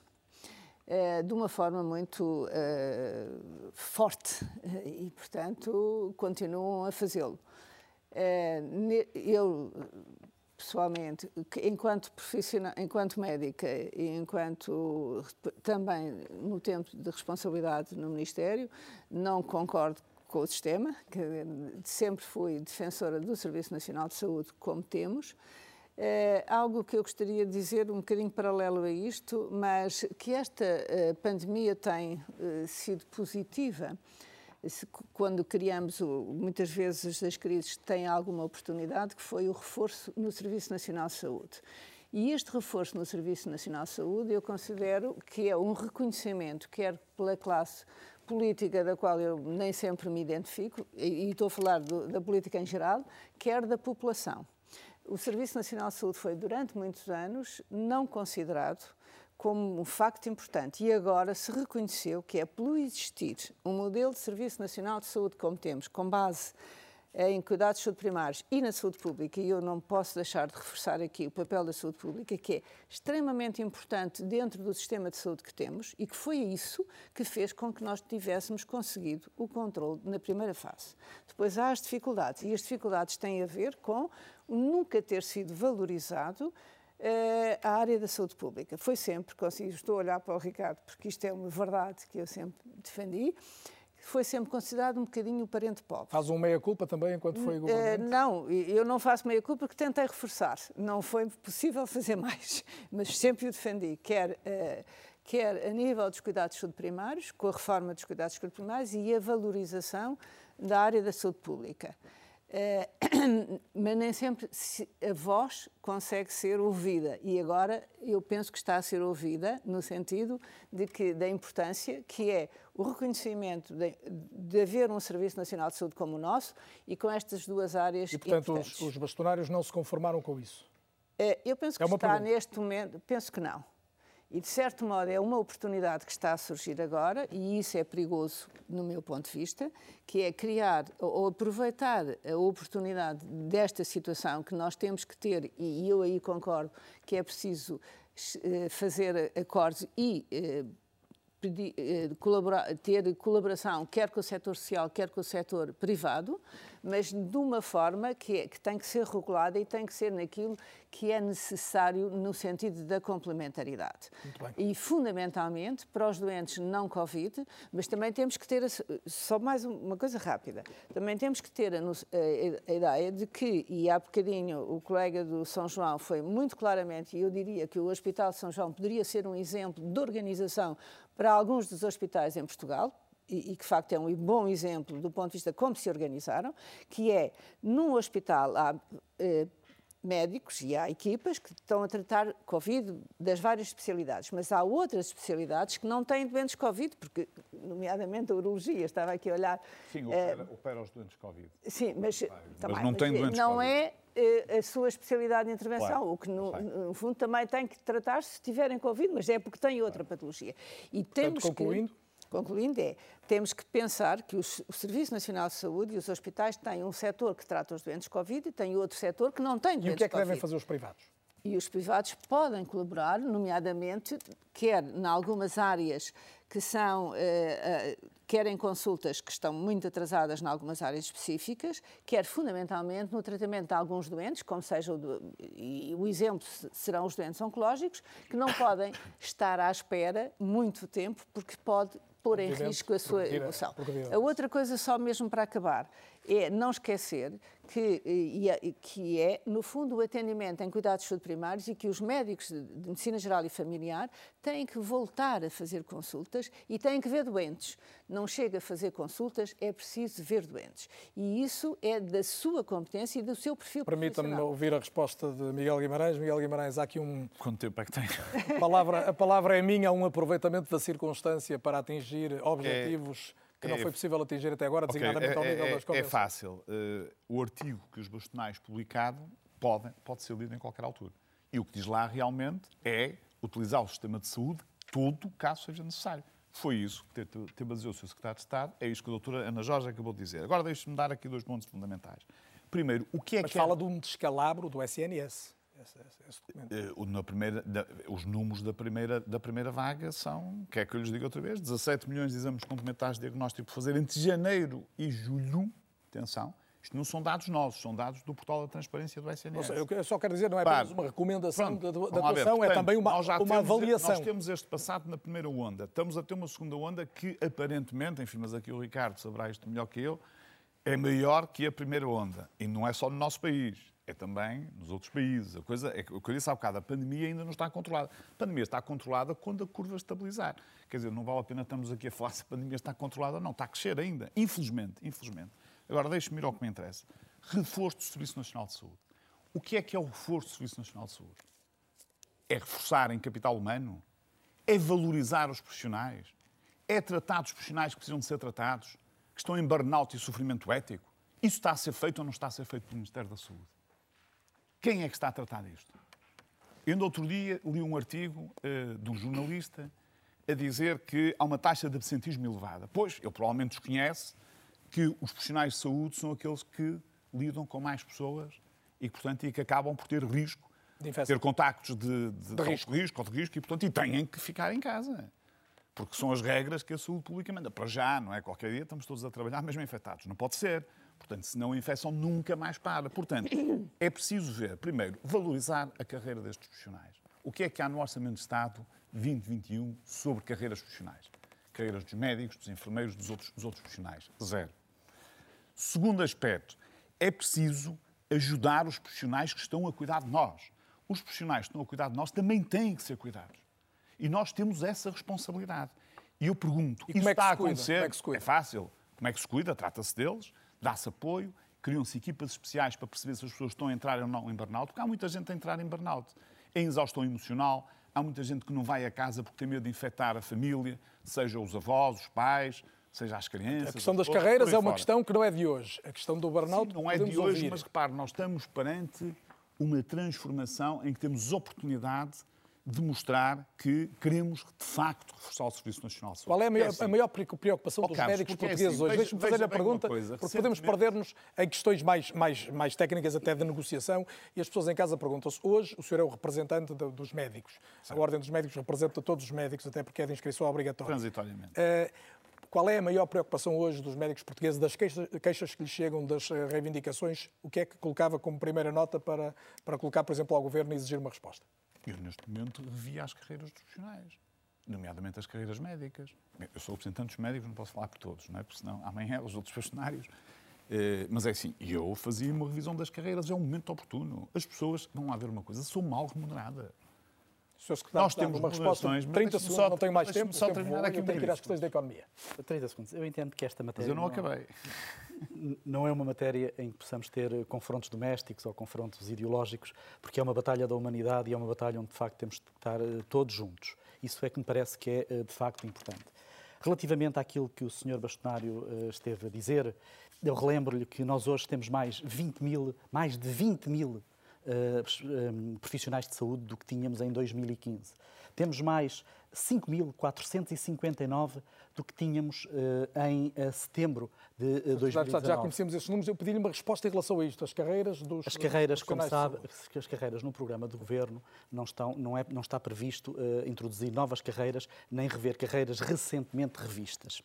Temos uma legislatura pela frente e pode haver espaço para a revisão de algumas carreiras que já há muito tempo que não são revistas. Neste momento é conhecido, é do programa do governo, foi sufragado e, portanto, uh, uh, sabe-se que não há possibilidade de criar ou carreiras ou de estar. Nós não enganamos os portugueses, falamos com transparência e, portanto, não há possibilidade de estar a criar carreiras ou a fazer revisões de carreiras recentemente revistas. Mas, como lhe digo, temos uma legislatura, temos quatro anos, mais três anos pela frente. No imediato não, mas depois se verá. Se verá. É a resposta bem, nesta altura. Muito bem. Neste programa, muitas vezes vamos atender ao que se chama hoje o jornalismo de dados, pegar em dados concretos que ajudem a perceber determinadas realidades. Vamos fazer isso sempre numa rubrica que damos o nome de Raio X.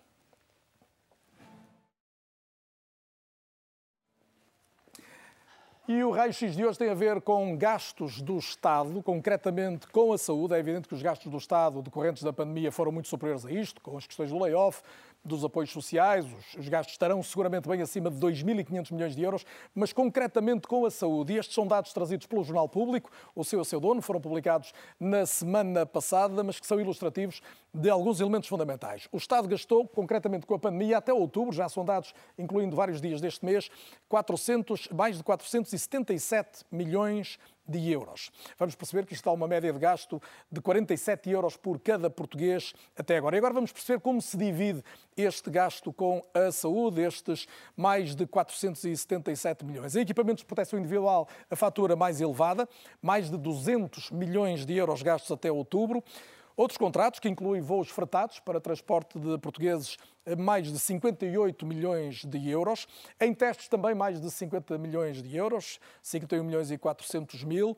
Um valor muito próximo também eh, de material médico de saúde, acima de 40 milhões de euros. Os ventiladores, os famosos ventiladores, há mais 700 e alguns disponíveis nesta altura no país, custaram mais de 38 milhões de euros. Em obras e reparações gastou-se perto de 32 milhões. Ainda mais duas ou três linhas relevantes, produtos de desinfecção e limpeza, todos recorremos mais a eles, acima de 20 milhões.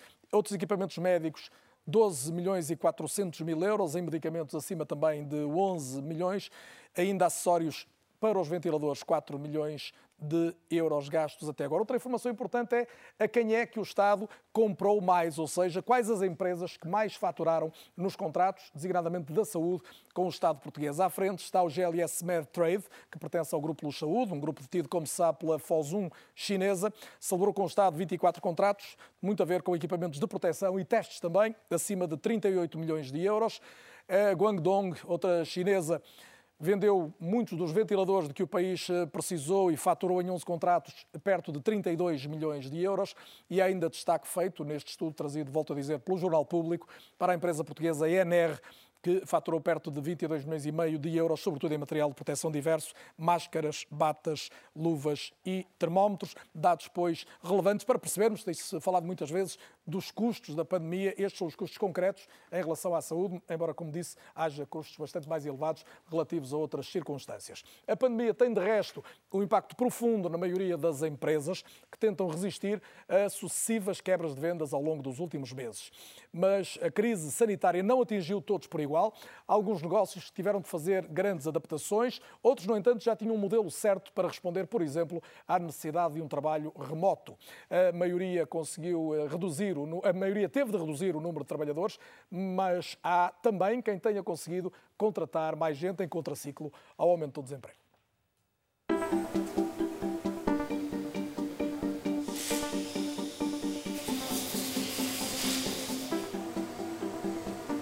a pandemia foi sinónimo de crescimento em todas as frentes.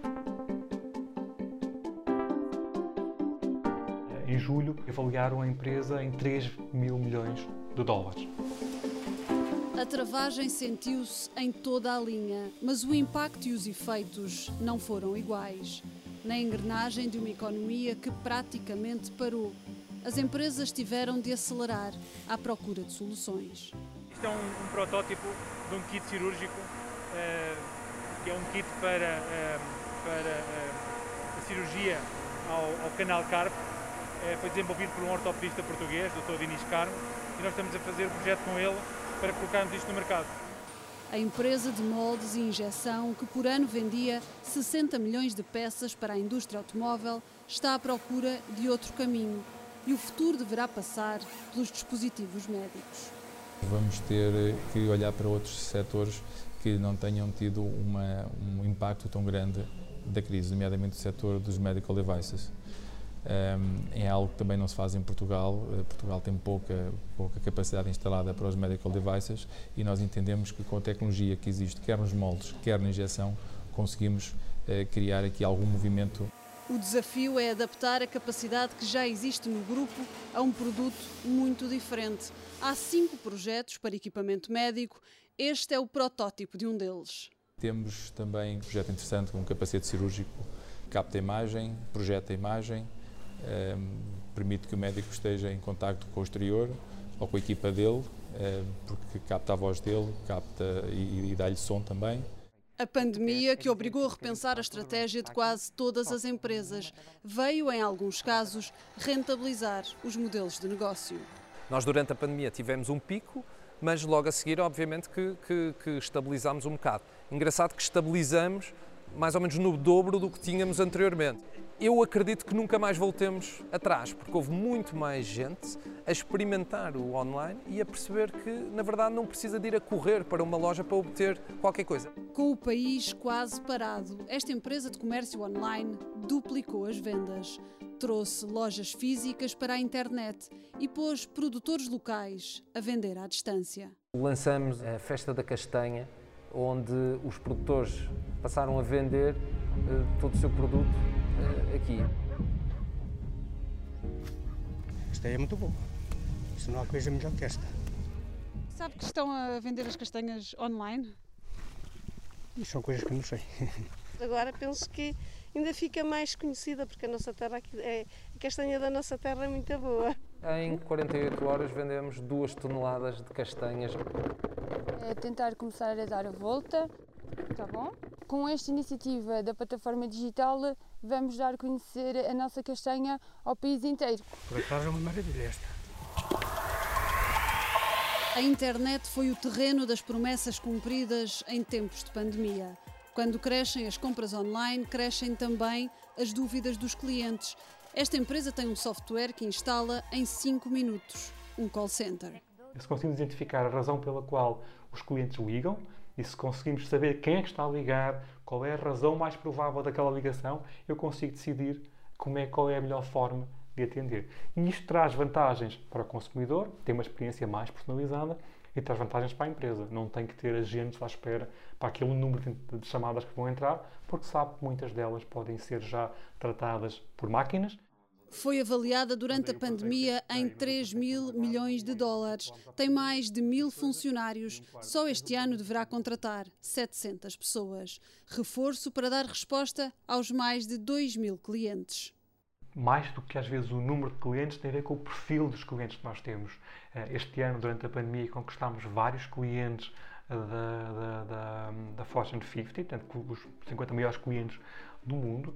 O desafio da pandemia é global, a incerteza dos próximos tempos também. Entre tudo o que mudou, há um dado certo: as empresas em contraciclo ainda são uma minoria e a economia, que parecia ter um só sentido, terá mesmo de rever todas as metas. Vivemos tempos de indefinição, isso parece evidente. Luís Aguiar Conraria, tivemos aqui alguns exemplos de empresas em contraciclo, a maior parte delas estão com dificuldades em manter a atividade, em manter os trabalhadores. A minha pergunta é até que ponto estamos a salvo de uma catástrofe económica, percebendo a realidade até agora e as dúvidas para o futuro? É, eu diria que catástrofe económica, como a determinada altura eu, eu temi que acontecesse em, em março, penso que em relação a isso estamos mais ou menos protegidos, porque a verdade é que no lado da ciência, no lado da medicina, as coisas também estão a evoluir depressa e está-se verdadeiramente a falar de uma, eh, de uma vacina já para o início do, do próximo ano, que obviamente inicialmente será distribuída pelos profissionais de saúde, depois pelos grupos de risco e finalmente para o resto da população. Portanto, eu penso que. Portanto, a eh, economia, em termos globais, resiste mais uns meses a isso, Agora, não só a portuguesa? Se, se, me perguntar eh, qual é a minha previsão para para o pico negativo da, da, economia, a minha resposta é simples, é dei uma previsão para o pico da pandemia e eu digo-vos, ok, duas semanas depois é a parte pior da economia e depois começa a recuperar. Portanto, em relação a isso, eu, eu penso que não, não posso adiantar muito mais, aqui não, não peçam aos economistas previsões sobre, sobre Luís, isto. Mas há isto... previsões, por exemplo, de crescimento para o próximo ano. Por exemplo, o governo português prevê 5,5%. É um otimismo exagerado? Não, interessam. Este, são previsões que têm de fazer, porque são obrigados a planear, mas o significado delas Quer dizer, sejamos objetivos. Nós não sabemos daqui a quatro semanas se os números de, se os números são o dobro, se os números de doentes são o dobro do que são hoje ou de novos casos. São o dobro, se são metade ou são os mesmos. Portanto, previsões económicas para daqui a, a quatro semanas já são impossíveis. Para o próximo ano são exercícios que se têm de fazer, não vale a pena dar-lhes eh, grande, grande importância. Mas eu, eu, queria falar era de outro assunto, que é... Eh, numa primeira fase, e, e, também tem a ver com a discussão que aqui teve há bocado sobre ideologia e não ideologia, eu não vejo grandes problemas em discutir ideologias nesta situação. É evidente que numa primeira fase de combate estamos todos de acordo, Uh, e numa primeira fase, e, e, acho que é mais ou menos óbvio que se não há recursos suficientes no Serviço Nacional de Saúde, é necessário usar todo o Sistema Nacional de Saúde. É óbvio, isso é o impacto imediato. E nós, na economia, também passamos por isso.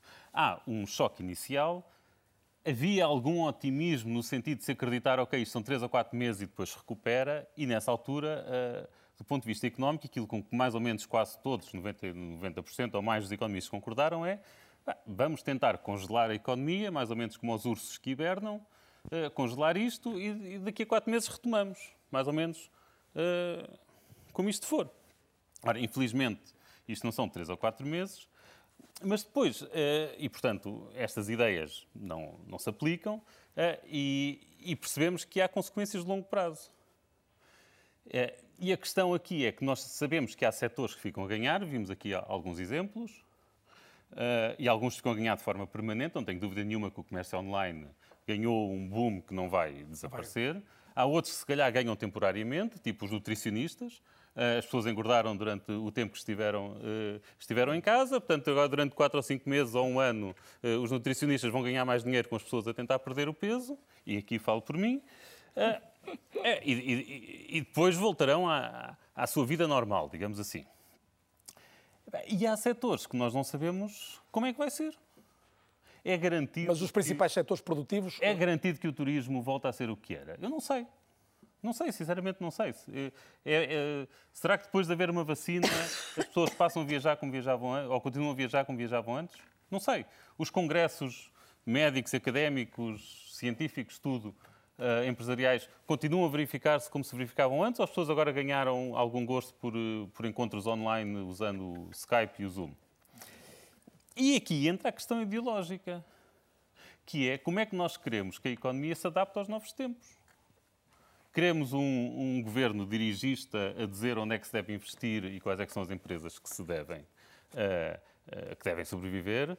Queremos um governo uh, a impedir, por exemplo, uma discussão que houve ontem, ou que houve nos últimos tempos, a impedir que haja despedimentos das empresas lucrativas, ou, ou, queremos, pelo contrário, um governo que permita que as empresas e as pessoas se ajustem mais depressa. E a sua sugestão qual é, Luís?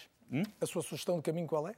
Aí, mas, aí é, aí, é mas, é, mas aí é minha, não é, não é tipo a resposta unânime dos economistas.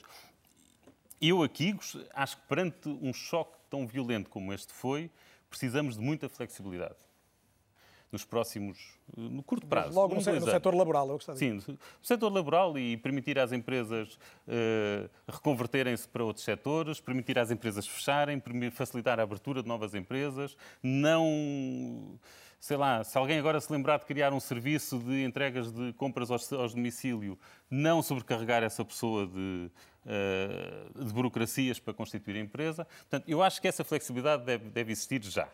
E, digamos, para os próximos um, dois anos. Porque, de facto, é impossível um, uh, um governo saber o que é que vai sobreviver ou não. E, portanto, eu acho que mais vale deixar uh, as pessoas... É que não faz sentido, isso não faz sentido nós estarmos a adiar a morte de empresas cuja morte é inevitável. Uhum. Deixa-me ouvir uma opinião que imagino não seja exatamente... Nós devemos apoiar as pessoas e não propriamente negócios perdidos. Deixa-me ouvir uma opinião que não será, Mas agora, presumo, coincidente com a sua, Luís, e depois vai ter um... Mas só para deixar essa pessoa mais descansada, Depois, dois anos depois, podemos voltar às leis laborais e, e, e a um bocadinho menos flexibilidade. Portanto, voltar um bocadinho à normalidade, mas permitir que o ajustamento seja feito. Ainda não vou ouvir Manuel Carvalho da Silva, mas é logo a seguir. Para já quero ouvir também Francisco Louçã e, obviamente, vou ouvir o Ele António também vai Portela sobre mim, este assunto. Imagino que Francisco Louçã também não esteja de acordo. Uh, Francisco Louçã, boa noite. Antes de mais, muito obrigado também pela disponibilidade para estar com este É ou Não É. Francisco acaba de ser um dos autores de um, livro, de um livro que se chama Não Posso Ser Quem Somos e que aponta estratégias e identidades políticas de esquerda, ou seja, vem a propósito até desta separação ideológica deixada aqui pelo Luís Aguiar Corraria, vê esta necessidade de flexibilização e desta facilidade para que as empresas encontrem novos rumos? Boa noite, Carlos Daniel. Boa noite também aos membros do, do, do, painel e a todas as pessoas que estão a seguir este primeiro eh, exercício de um novo debate na RTP. Parabéns. Um, o, o, livro trata de assuntos um pouco diferentes, talvez tenha mais que ver com o que vai passar na terça-feira da próxima semana, que é a eleição ou a derrota de Donald Trump. Será o nosso tema para a semana. Tem. Exatamente, daqui a uma semana, exatamente. E o significado que isso tem para o mundo inteiro e a forma como arrasta ideologicamente, como foi dito, mas também, sobretudo, politicamente, reconfigurações das forças à escala, à escala mundial. Hum, a crise, a crise que estamos a viver, hum, eu não entrarei muito nesse debate sobre o que é que se tem que fazer com esta empresa ou com aquela, acho que é preciso ter eh, alguma prudência. Eh, a perspectiva que estamos a viver é que esta é, é a pior recessão das nossas vidas. E, na verdade, é a pior crise social e humanitária, sanitária das nossas vidas e creio que todas as pessoas que estiveram, que estiveram enfim, que intervieram até agora, eh, concordarão que eh, ela está a agravar-se. Portanto, ainda vamos conhecer pior do que conhecemos até agora. Do ponto de vista económico, é isso provoca uma crise um pouco diferente daquela que estamos habituados a gerir no passado. Eh, temos uma gravíssima recessão este ano, porventura no próximo ano pode-se prolongar, efeitos no emprego serão podem ser maiores do que os estão, que estão antecipados. As, as, projeções internacionais são muito variáveis e, na verdade, são eh, simplesmente exercícios sem grande sustentação. Mas sabemos algumas diferenças. Sabemos que, ao contrário de uma guerra, a estrutura produtiva não é destruída, ao contrário de uma crise financeira, o sistema financeiro eh, aguenta-se fortemente. Na verdade, há uma espécie de oásis da especulação financeira, depois de uma queda rapidíssima nos últimos dias de fevereiro deste ano eh, para níveis muito baixos. Os principais índices das principais bolsas estão em recordes históricos, é como se nunca tivéssemos a viver um momento de tanto entusiasmo de eh, movimentação de capital e de aplicações de poupanças. Isso, aliás, empurra os juros de referência para, para baixo, tem algumas vantagens para, para Portugal e para outros países, mas também tem um efeito especulativo e de aumento do risco que é muito grande. Mas em termos económicos, tirando essa parte da estrutura financeira, eh, o que falta hoje é eh, procura. O que falta hoje é a capacidade de termos pelo facto de aumentar o desemprego e de, aumentar, de se reduzirem os rendimentos, de haver menos procura por parte das famílias, por parte das pessoas, menos procura entre as empresas também, porque, porque há menos investimento, e essa é talvez a razão pelo qual, ao contrário de toda a ortodoxia tradicional, o Fundo Monetário Internacional vem agora recomendar uma grande expansão orçamental, coisa que, aliás, o Mário Draghi e a Cristina Lagarde também tinham vindo a dizer. O, Portanto, o, o que o Francisco Louçã está a dizer é que o investimento público, designadamente, é determinante para sair desta circunstância absolutamente determinante. Não só o investimento, na verdade, a sustentação do consumo, porque é a sustentação dos salários ou a sustentação dos rendimentos, o combate ao empobrecimento rápido e ao efeito desagregador que na sociedade isso representa, é uma forma de, de, de ação pública e de, que, é, que é muito importante. Mas o investimento do público eh, tem que compensar a falta de investimento privado, porque ela, excetuando aqueles casos que foram referidos na vossa peça, e em que há de facto uma, uma deslocação de, de, de eficiência e de rentabilidade muito importante, o que é verdade é que o conjunto do investimento se vai reduzir por expectativas baixas de negócio nos próximos meses ou até nos próximos anos. Em alguns setores isso vai ser muito marcante. O que o Fundo Monetário Internacional dizia no, neste relatório de, de há cerca de 10 dias atrás é que um milhão de euros ou dólares investido pelo Estado nas condições das economias desenvolvidas pode produzir um crescimento da economia de 2,7, quase três vezes mais.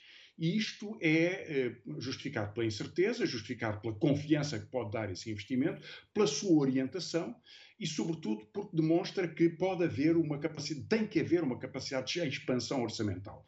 Portugal não tem sido muito ousado desse ponto de vista. Na verdade, só Chipre e a Grécia fizeram menos do que Portugal, todos os outros países fizeram mais.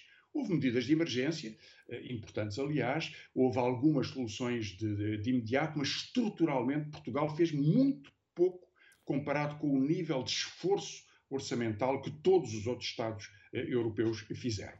Agora, o que é facto é que nós precisamos dessa capacidade de respiração eh, das economias. Nós temos em Portugal um nível de investimento nos últimos anos, muitos anos, que é historicamente muito baixo. O investimento privado baixíssimo, pequenas oscilações, dependem muito, aliás, do investimento estrangeiro, eh, e eh, um nível de investimento público tem sido a variável de ajustamento orçamental. Historicamente, nós tínhamos um nível baixo, 5%, que hoje seriam 10 mil milhões de euros. Estamos muito abaixo disso. E mesmo quando há subidas por impulso de cooperação com, com projetos europeus ou com participação com projetos europeus, ainda estamos muito longe disso. E, portanto, se olhamos para a nossa economia e para a sua capacidade de absorver o desemprego, acho que devemos eh, eh, procurar encontrar soluções que neste ano e no próximo sejam muito estimulantes para eh, esta sustentação da economia e para a recuperação da confiança. Francisco Louçã, agradeço quer a radiografia, quer o caminho que trouxe do seu ponto de vista para o que pode ser a evolução da economia portuguesa. Boa noite e muito obrigado. António Portela, queria ouvi-lo assim, uma vez que se há investimento uh, público necessário, há uma necessidade das empresas também de investirem em, momentos destes, mas para isso precisam de estar capitalizadas desde logo. Uh, como é que é gerir em contexto de, de pandemia e, neste, e neste, nesta circunstância em que o dinheiro também rareia? Eh, eu, eu, acho que nós, digamos, é muito difícil gerir eh, e eu acho que nós temos lido muito sobre, sobre não só em Portugal, mas nos outros países, a, a dificuldade que as empresas têm, têm enfrentado. Eu acho que, o Ricardo mencionava isso há bocadinho, eu acho que as empresas muito rapidamente se adaptaram, digamos, à, à questão das seguranças e realmente não há não há grandes cadeias de transmissão de Covid nas empresas, portanto, eu acho que isso foi um ganho enorme que nós, que nós conseguimos fazer. Mas a questão é que as empresas não estão a conseguir vender. E, há, e, e se há casos, há, há, infelizmente poucos casos de empresas que estão a conseguir vender mais, eh, que estão a conseguir faturar mais, há muitos que estão a faturar menos e, e, depois há aqueles casos dramáticos que estão a faturar 50%, 60% ou 70% menos, que, que, é muito difícil. E, portanto, eh, e, e, onde a viabilidade das empresas estará seguramente, seguramente em causa. E, portanto, eu acho, eu acho que, que e, nós teremos que pensar, num, digamos, numa, numa, numa abordagem de curto prazo, que é aquilo que tem sido feito, e acho que algumas coisas têm sido bem feitas em termos de no, dar, dar, apoio às empresas para que mantenham. Para a pensar nas medidas de apoio, medidas, essencialmente de contexto de pandemia, mas, eu, mas está a dizer, por outro lado, pergunto. Mas, mas deixe-me, eu, eu, eu, vou dar a volta para, para, para chegar, chega, no fundo, para chegar ao, ao, ao médio prazo. Eu acho que no curto prazo nós precisamos realmente de, de garantir que as empresas continuem a funcionar, eh, porque se não houver empresas, não há emprego, não há exportações e a seguir não há impostos.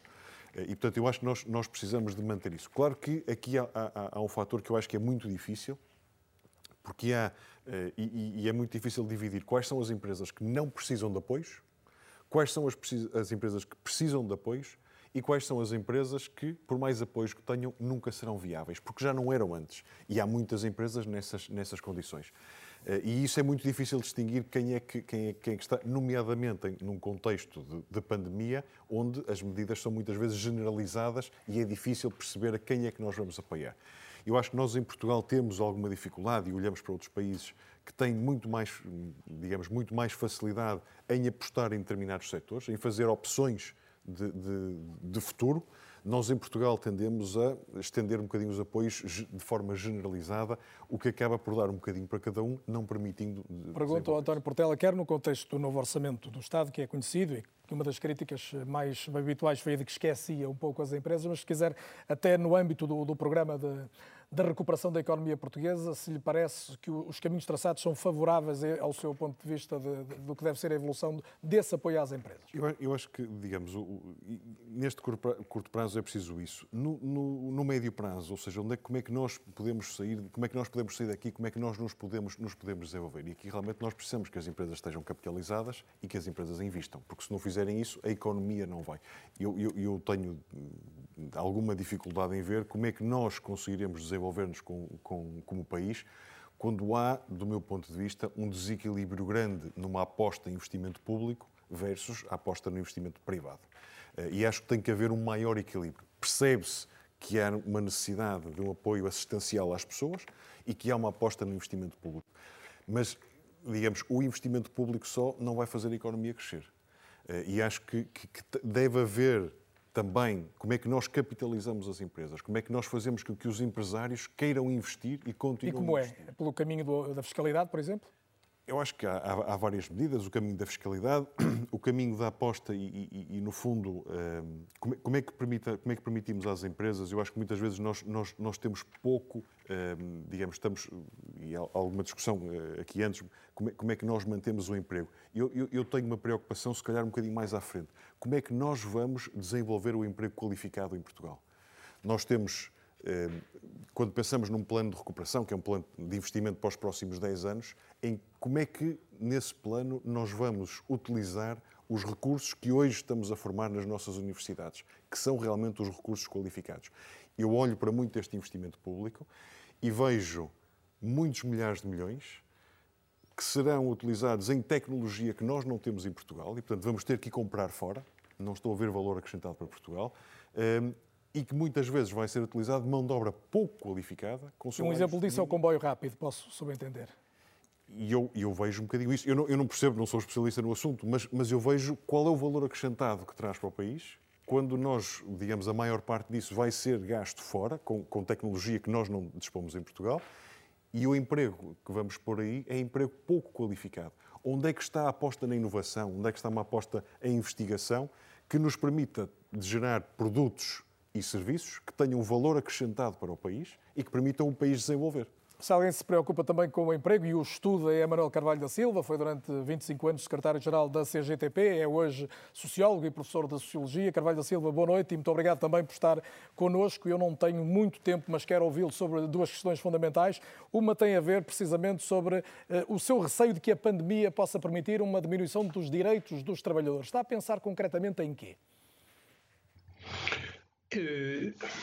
Boa noite, saúdo este programa e desejo êxitos e que seja um bom contributo para o debate na sociedade e saúdo os participantes neste, neste primeiro programa eh, a pensar em várias, em várias eh, questões eh, mas que têm a ver com dinâmicas que vinham de antes da, da pandemia e uh, que tem a ver com impulsos que as respostas à pandemia geraram e, que obrigaram a, a, soluções imediatas com certa dimensão. Por exemplo, o caso da utilização do teletrabalho foi uma, positiva, mas, mas não se pode tirar conclusões desta experiência forçada de teletrabalho como formas, digamos, eh, conclusivas para o futuro.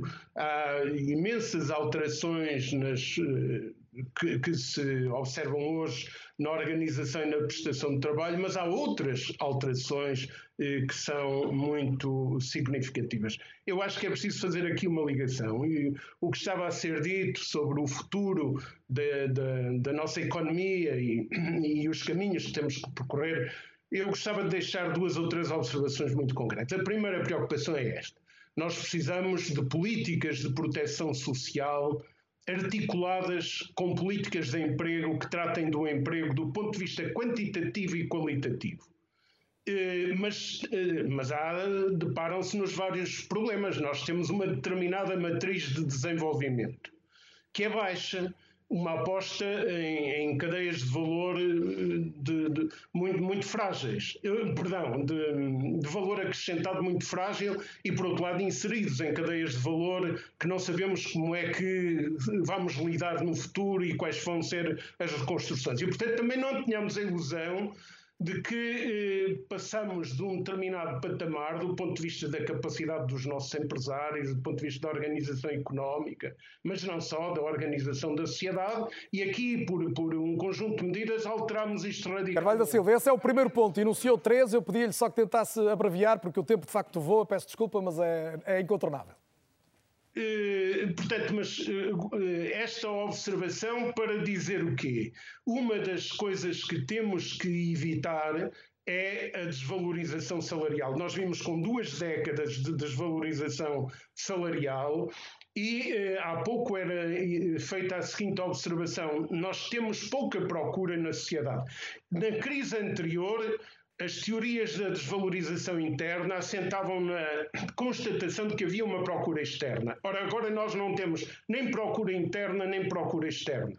A aposta na procura interna é absolutamente indispensável e, portanto, necessitamos de investimento, desde logo investimento público, mas investimento que seja dinâmico, que arraste também o investimento privado, dinâmicas de confiança na, na sociedade mas investimento no setor privado e investimento no setor público para garantirmos eh, a prestação de direitos fundamentais aos cidadãos, acompanhado de quê? De medidas que não podem ser de generalização. As medidas de resposta imediata, como a utilização do layoff e outras, foram para a generalidade das empresas. Ora, nós estamos num processo em que vamos ter muitas necessitamos de muitas reconversões, necessitamos de novas linhas da economia industrial, de coesões territoriais, de um conjunto de outros fatores, e nós precisamos de investimento também, no, portanto, no setor privado. Privado, na Carvalho da Silva, concluindo, estou mesmo sem tempo. Na capacitação do Estado, mas simultaneamente uma outra coisa, que é o combate à pobreza não, não, não é um país desenvolvido se não diminuirmos a pobreza. E a primeira fonte de pobreza é o trabalho mal remunerado e a precariedade generalizada. Ou seja, nós estamos desafiados à conjugação de duas coisas, que é que encontrar respostas para dinâmicas novas, como são o teletrabalho, a utilização das plataformas, a utilização do digital, da robotização, da inteligência artificial eh, encontrar compromissos coletivos, dinamizar a participação dos trabalhadores e das suas organizações. Lembremos-nos que a saída dos descalabros em vários, em múltiplos países após a Segunda Guerra Mundial eh, passou por, um, por uma utilização muito forte e responsabilizadora dos trabalhadores nos, nos processos. Manuel Carvalho da Silva, muito obrigado. Peço, Peço desculpa, e estamos... é isso que nós necessitamos, articular respostas antigas com respostas novas, mas valorizando os trabalhadores e não baixando o patamar de, do, do, da proteção dos trabalhadores ou da sua retribuição salarial. Ficou essa síntese do seu ponto de vista, que agradeço mais uma vez que tenha trazido em direto a este ou não é. Tenho dois minutos para acabar. Queria eh, colocar duas perguntas, tem a ver um pouco com as nossas esperanças, vamos chamar-lhe assim, uma ao Luís Aguiar Conraria e outro ao uh, Ricardo Mexia. Luís, é mesmo um minuto, uh, ou num minuto, pedindo o um exercício difícil. Uma das grandes esperanças é o dinheiro europeu que há de chegar, mas o dinheiro europeu não há de bastar para que a economia mexa como mexia antes, não é? Uh Portanto, em relação a isso, isso foi, isso foi um, dos, um, dos, um, dos, aspectos positivos que assistimos durante a pandemia. Depois de uma resposta descoordenada, mesmo não só a nível médico, mas também a nível uh, económico da União Europeia, uh, a União Europeia soube mobilizar recursos e, e soube entender-se. Eu acho que isso é um aspecto muito positivo uh, que, que, devemos retirar daqui. agora, os recursos são suficientes. Nós temos um problema muito difícil que o Francisco Louçã falou do facto de termos uh, muito menos despesa que muitos outros países. O problema é muito simples, é que nós temos muito mais dívida pública do que os outros países. Mais dificuldade em encontrar não, é dinheiro. É, é, é, bom que as pessoas tenham noção. Quer dizer, quando, nós, quando a Dinamarca pode investir à vontade, a Dinamarca tem uma dívida pública de 30% do PIB. A República Checa tem uma dívida pública de 30% do PIB. Se nós tivéssemos uma dívida pública de 30% do PIB, podíamos ter um déficit de 30% passávamos da dívida de 30 para 60. O problema é que estamos outra vez acima de 130, não é? Isso, exato. Eu não quero aqui, só uma, só, só uma clarificação, eu não estou aqui a condenar o governo anterior e não quero que as pessoas cheguem aqui à conclusão, ah, estão a ver, devíamos ter reduzido mais a dívida pública. Sinceramente, nós chegámos a 2019 com uma dívida pública de 117% do PIB. Se em vez de ser de 117 fosse 113, era a mesma coisa. E a verdade é que disparou outra vez por causa da pandemia. Ricardo Mexia, mesmo em 30 segundos para terminarmos, eu creio que é o sinal de esperança que todos queremos ouvir mais, a ideia de que uma vacina pode chegar. Já se falou aqui disso. Qual é a informação mais atualizada que temos? Para onde é que remete a sua convicção de que possamos ter uma ajuda indispensável à imunização de, de, de todos nós?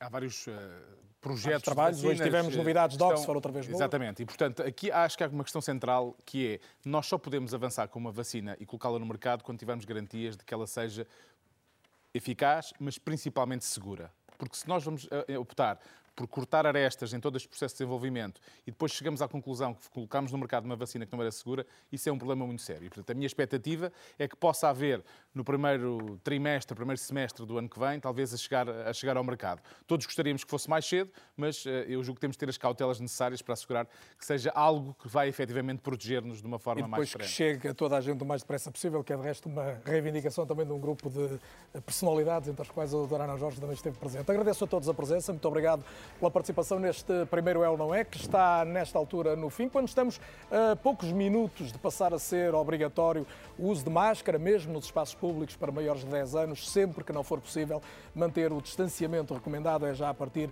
da meia-noite. Agradeço a todos que acompanharam este programa, que agora estará sempre aqui às terças à noite na RTP. Boa noite, até a próxima.